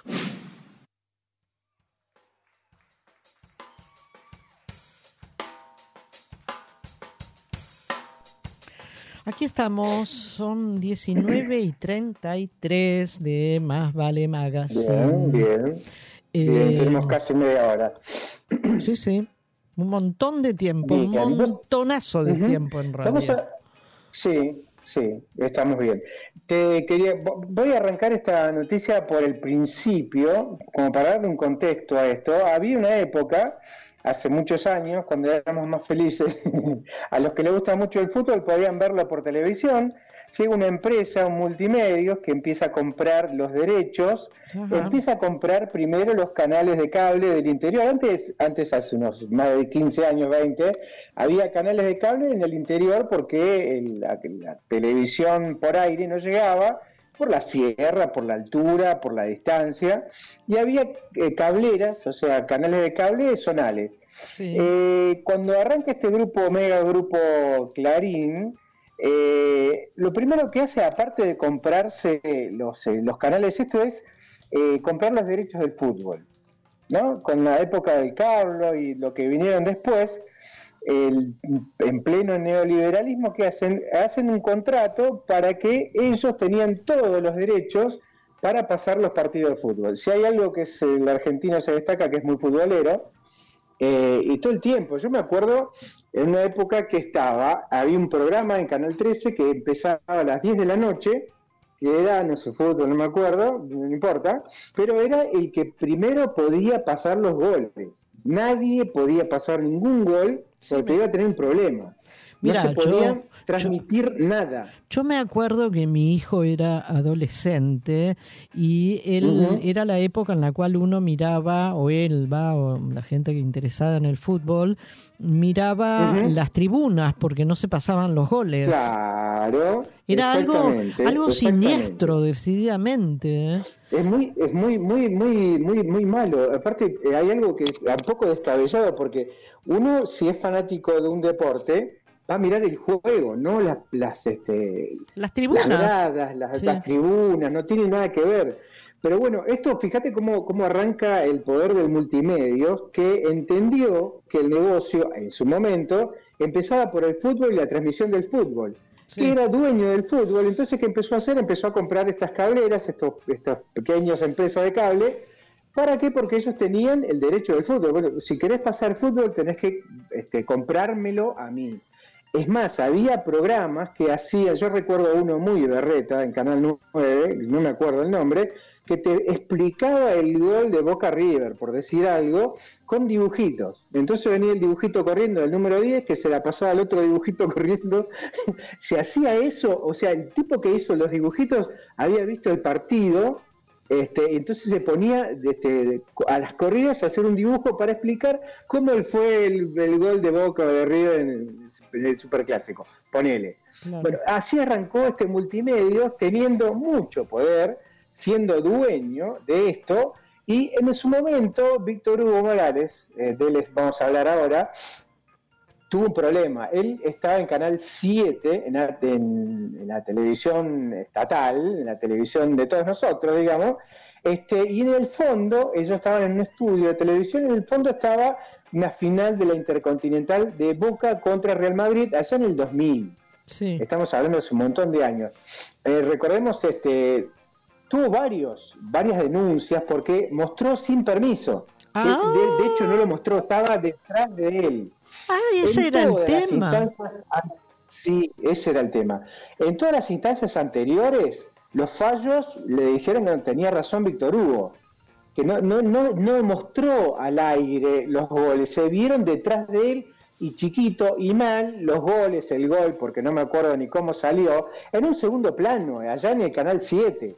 Resulta que la exclusividad la tenía el grupo Clarín. Claro, claro. Este, no hubo caso, no hubo caso. ¿Qué, qué consiguieron en su momento el grupo de Mañeto? Es que pusiera los bienes, en este caso unos cuadros de Víctor Hugo Morales, porque seis veces antes fueron, eh, fue sobreseído, recusaban, recusaban y no había caso, no lo podían, no lo podían condenar por nada. Sin embargo, entre las cosas que tenía como eh, resguardo, como que Víctor Hugo tenía para este, como algo, como un fondo, como algo de seguro para que no pase nada. Él ponía como seguridad unos cuadros. Resulta que uno de los cuadros no estaba en el lugar. Yo me acuerdo bien esto porque yo vi las imágenes. Eh, fueron al departamento de Víctor Hugo a constatar que estuvieran los cuadros que él había puesto como garantía. Resulta que faltaba uno Ajá. porque eh, se lo dio no sé a quién, por un cuadro. No importa, le hicieron otra vez, a partir de ahí le hicieron una nueva causa. Claro. ¿Por qué? Porque faltaba uno de los cuadros que estaba como garantía. No, habían pedido tres años de prisión. Perdón, Este, ¿podés recordar cuándo sucedió esa escena en el Canal En el año 7? 2000. En el año 2000 fue. En el 2000. Eso En el pasó año 2000. en el Canal 7 que se vio así Sí. como de lejos, se vio ese Sí, momento. de atrás. 23 Sí, años. sí, había un panel, sí, había un panel y ellos estaban hablando adelante, detrás había varias pantallas, como suele Claro. pasar, era mucho más este, más común, o sea, pantallas más este, básicas, digamos, no tenía ni Ultra HD ni nada, y era chico, era un, un espacio chico donde se vio un gol o lo que sea, se vieron imágenes. Sin No, embargo, te- fue a través de todo el grupo y no consiguió sacarle nada. Así todo, cuando fueron a hacer el allanamiento para ver si estaban todos los cuadros, faltaba uno y chao, ahí vamos a hacerle algo que se llamó este, malversación de caudales públicos por equiparación.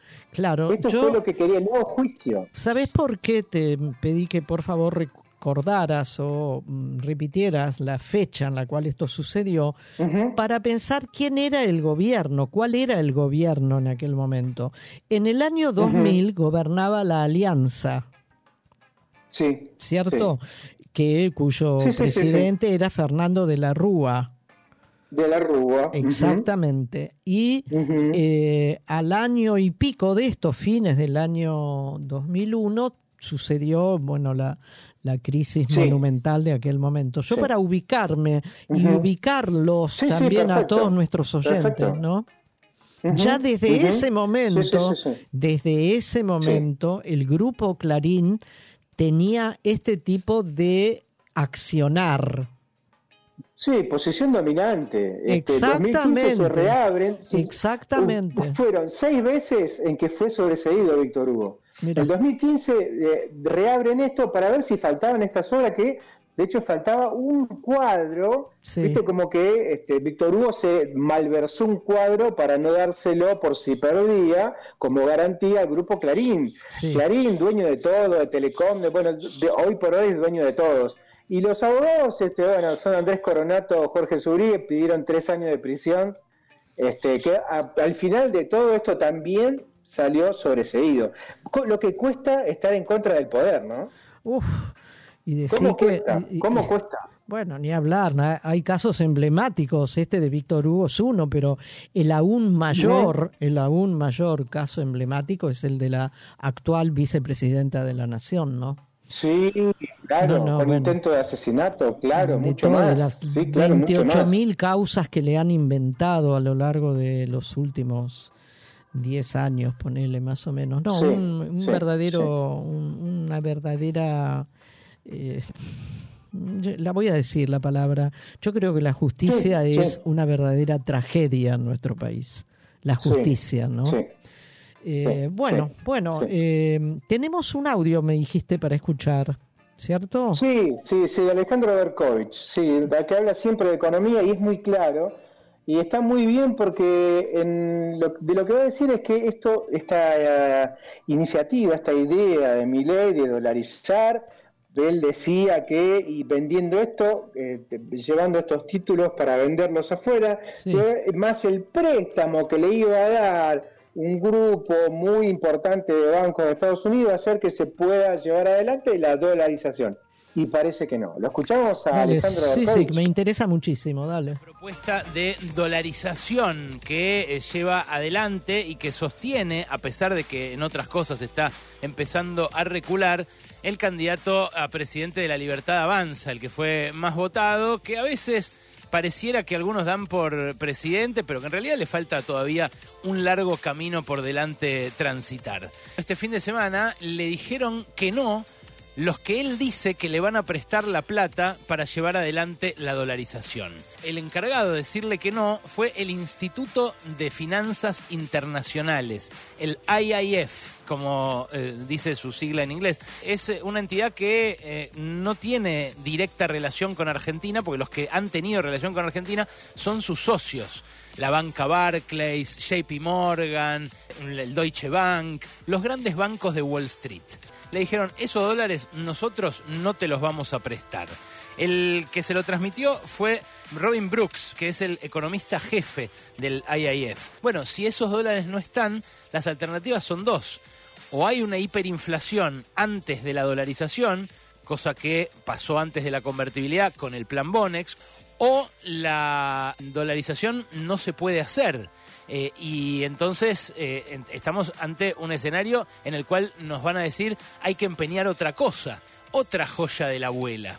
En las últimas eh, conferencias y entrevistas que están dando, no solo Milei, sino otros de, su fuerza, empiezan a hablar de otras privatizaciones, de IPF, cómo le darían aerolíneas a sus empleados, carteras como la de Lancés, por ejemplo, que heredó Lancés de la CFJP, que podrían servir para hacerse de esos dólares. Bueno, muy, muy claro, como siempre, uh Berkovich, ¿no? Sí, eh, pero bueno, sin embargo, sin embargo, estas cosas son dichas, ¿te das cuenta? Estas declaraciones aparecen en los medios masivos, va a cuantos programas hay y, no tienen el más mínimo sustento. Claro. El no, no, es que eh, se, se basa se basa en que no hay repregunta Claro. y que no haya periodista que le diga, no, mirá, sin embargo hay una noticia o un trascendido o una que dice que no, que no le van a dar, no, ni siquiera eso, ni siquiera eso, no dice cualquier barbaridad, como que, por ejemplo, ¿no? De esto hablamos en la primera hora, el tema de las privatizaciones, hay un proyecto de ley para que no se privatice aerolíneas argentinas sin una dos terceras partes del Congreso. Eso es una. Habíamos hablado de IPF, están hablando de la AFJP. Yo me acuerdo eh, los este, las empresas estas privadas de jubilación, los- este, sistema de retiro, Sí. que fue un negocio terrible, no para nosotros, sino para estas empresas, entre otras cosas que no funcionan en ningún lado. Sin embargo, otra de las cosas que dice este hombre, que él dice, por ejemplo, ¿no? Suelto de cuerpo, mi ley dice, el salario mínimo genera desempleo, no, no, al es igual algo- que las llamadas conquistas sociales de los trabajadores. Se, la verdad que se, se, se pasa cada vez más, de- más lejos se va con lo que dice. No, no, es No algo... les importa, no les importa nada. Es como muy, muy serio, es gravísimo, Oscar. Yo creo que, Sí, sí. además de todo este tipo de declaraciones que, por lo visto, para alguien que maneja una información eh, importante y además que tiene una formación económica como la, la tiene Alejandro Berkovich, eh, Sí, sí.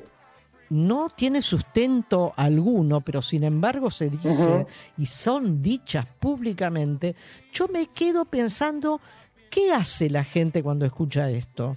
¿Lo escucha? ¿Lo decodifica? ¿Lo entendió? ¿Escuchó algo? creo. Yo creo que nada. Yo creo que nada. Sí. De la nada Sí. absolutamente nada de la nada.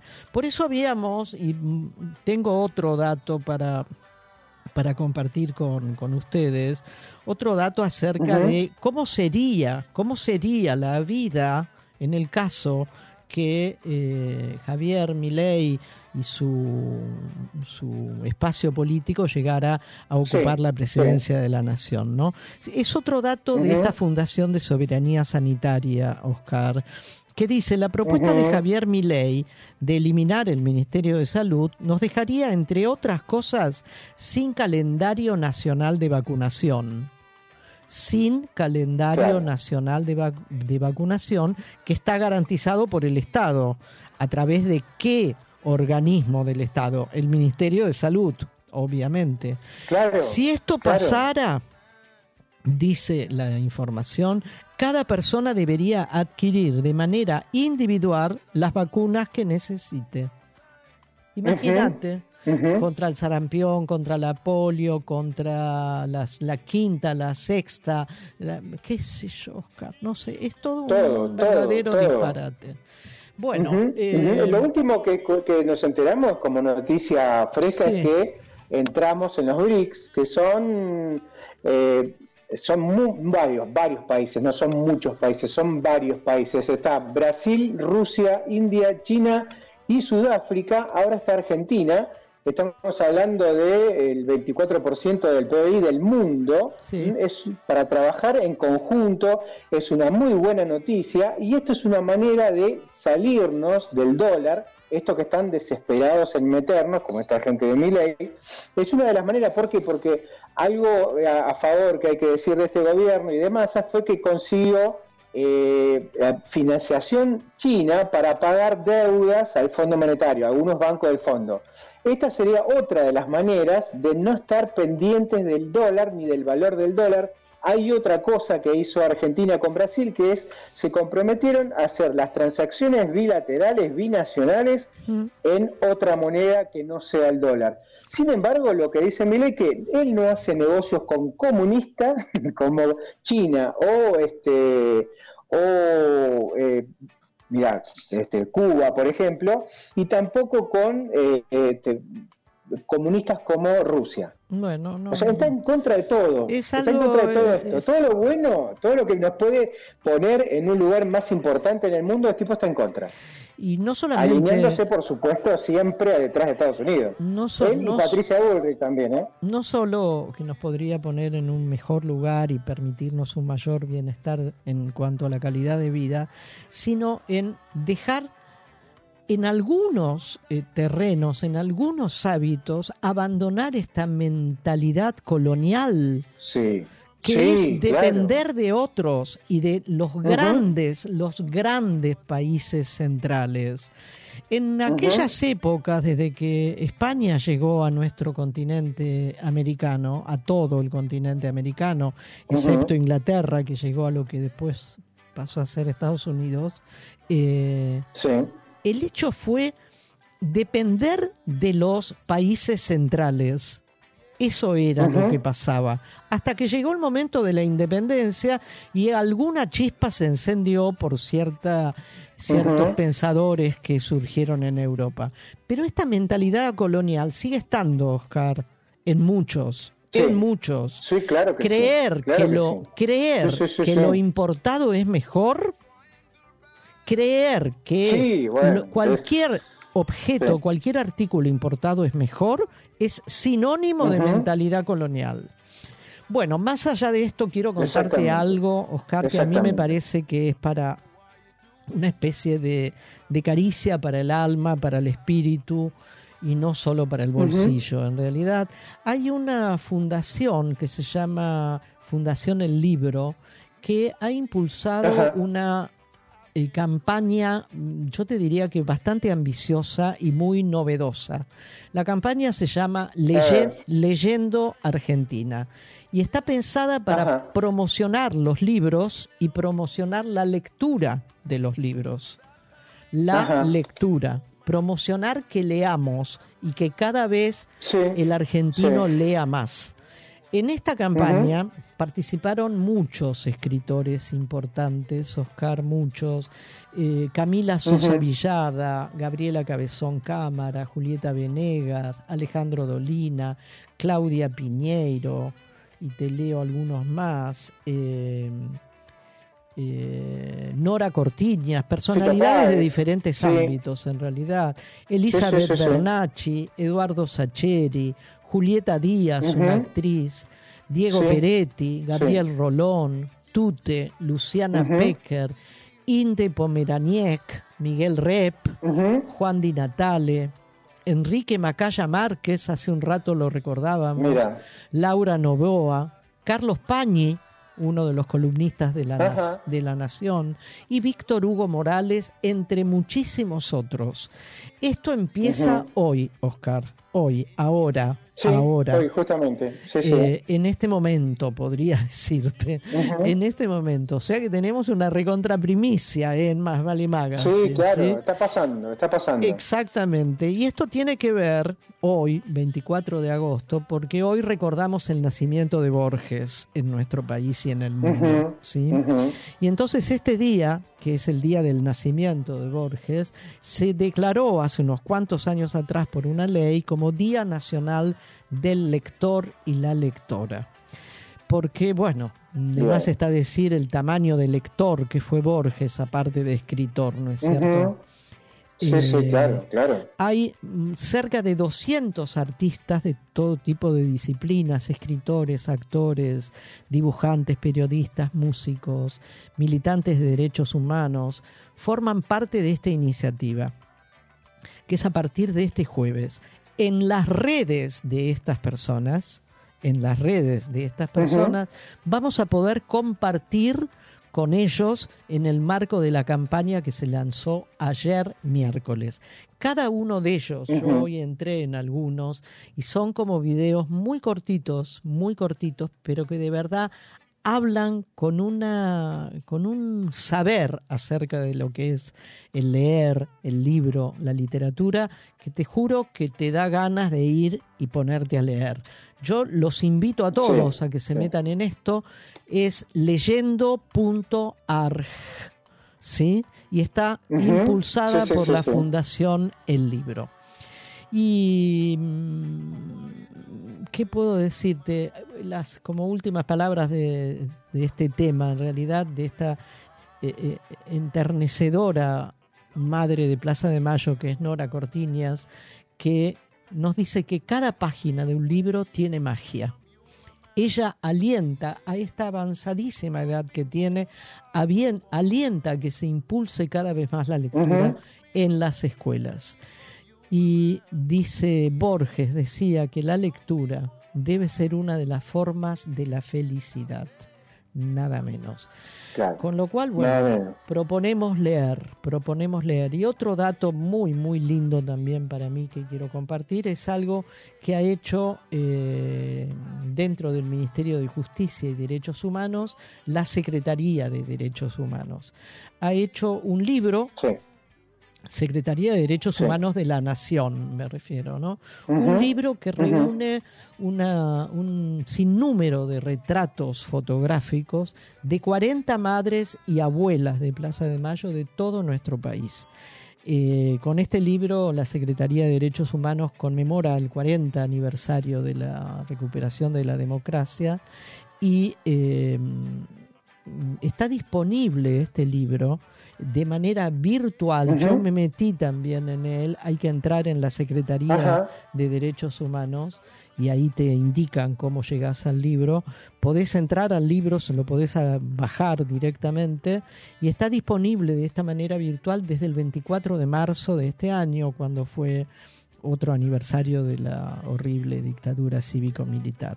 Bueno, todo Sí, el año va a estar, todo el año, porque es un año de, de, de homenaje a esta recuperación de la democracia para la cual ni hablar de lo que hicieron nuestras queridísimas madres y abuelas de la Plaza de. Mayo.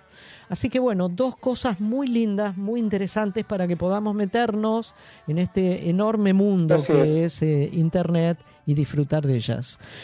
Bueno, hasta acá lo mío. Oscar, y lo tuyo también. Bueno, muy bien. Sí, también, también recordemos esto, esto cuando siempre hablamos de la, esta, esta derecha que está cada vez peor. Sí. eh, y cuando estabas hablando de las madres y de las abuelas, eh, yo recordé la, la candidata a vicepresidenta de Milei, que ya Oh. se cree en presidente, como decía, como decía Berkovich, este, que se cree presidente, ya está hablando, es más, te digo algo que se me viene ahora ya a la cabeza, lo dijo en una entrevista, no sé, no recuerdo si en el canal La Nación Más o, la, o TN, que él tiene el equipo preparado, el equipo económico, por si el gobierno se quiere ir antes. Claro. ¿Qué quiso decir? ¿Qué quiso decir? ¿Viste esas cosas, esas repreguntas que son este, muy, muy es- ¿Cómo? ¿Usted me está diciendo una cosa así? Sí, no, porque yo tengo, por si esto que está cada vez peor no llega, bueno. Este tipo de gente tiene en su candidata a vicepresidente una negacionista. Y defensora, es, abogada, vicepresi- es a- defensora, es de abogada defensora de torturadores. Está hablando de la teoría de los dos demonios. Está queriendo implementar o implementar, hacer discutir algo que no existió nunca, que es la teoría de los dos demonios, que solamente dice que eran un bando contra otro bando. sí. Eran los malos contra los buenos, los negros contra los blancos, los amarillos contra los rojos. Eh, no existe eso. Bueno, No esta existe. señora, esta señora se llama eh, Victoria Villarruel. Es la candidata sí. a la vicepresidencia por el, el- la agrupación de Miley, la Libertad Ujú, Avanza. exactamente. Sí, una vergüenza la Sí, sí, sí, señora. sí. eh. Sí, sí, aparte es pa- parientes de, de un este de un genocida. Sí, sí, claro, no, no, Eh, no, tiene todos los blasones, eh, tiene, la todo. tiene toda, sí. La tiene todos. La tiene toda. Eh, Yo los, sí, los sí, sí, sí. invito a que la busquemos en internet, a Victoria Villarruel, y que sepamos quién Acá es. estoy encontrando muchas cosas. Sí, sí, ahora lo voy a poner porque este eh, este, está en contra, está en contra del espacio para la memoria. De todo, de Eh, todo. Bueno, en fin, sí, todo, todo lo malo, ¿viste? Es así, es así. Mm, Oscarcito, te, te Sí. escucho en la semana. Nos es salimos de la vaina, nos, nos salimos de la vaina hoy, ¿no? ¿Qué sé yo? Se ve que nos gusta Poniendo- esto. Se ve que nos gusta sí, el micrófono, Oscar. Bueno, Sí, eh, nos seguimos hablando durante la semana, en privado Dale. y en público, el próximo jueves a partir de las 18 horas que Así nos es. esperamos a todos. Gracias, hasta Dale, el jueves. Chau, chau. Gracias.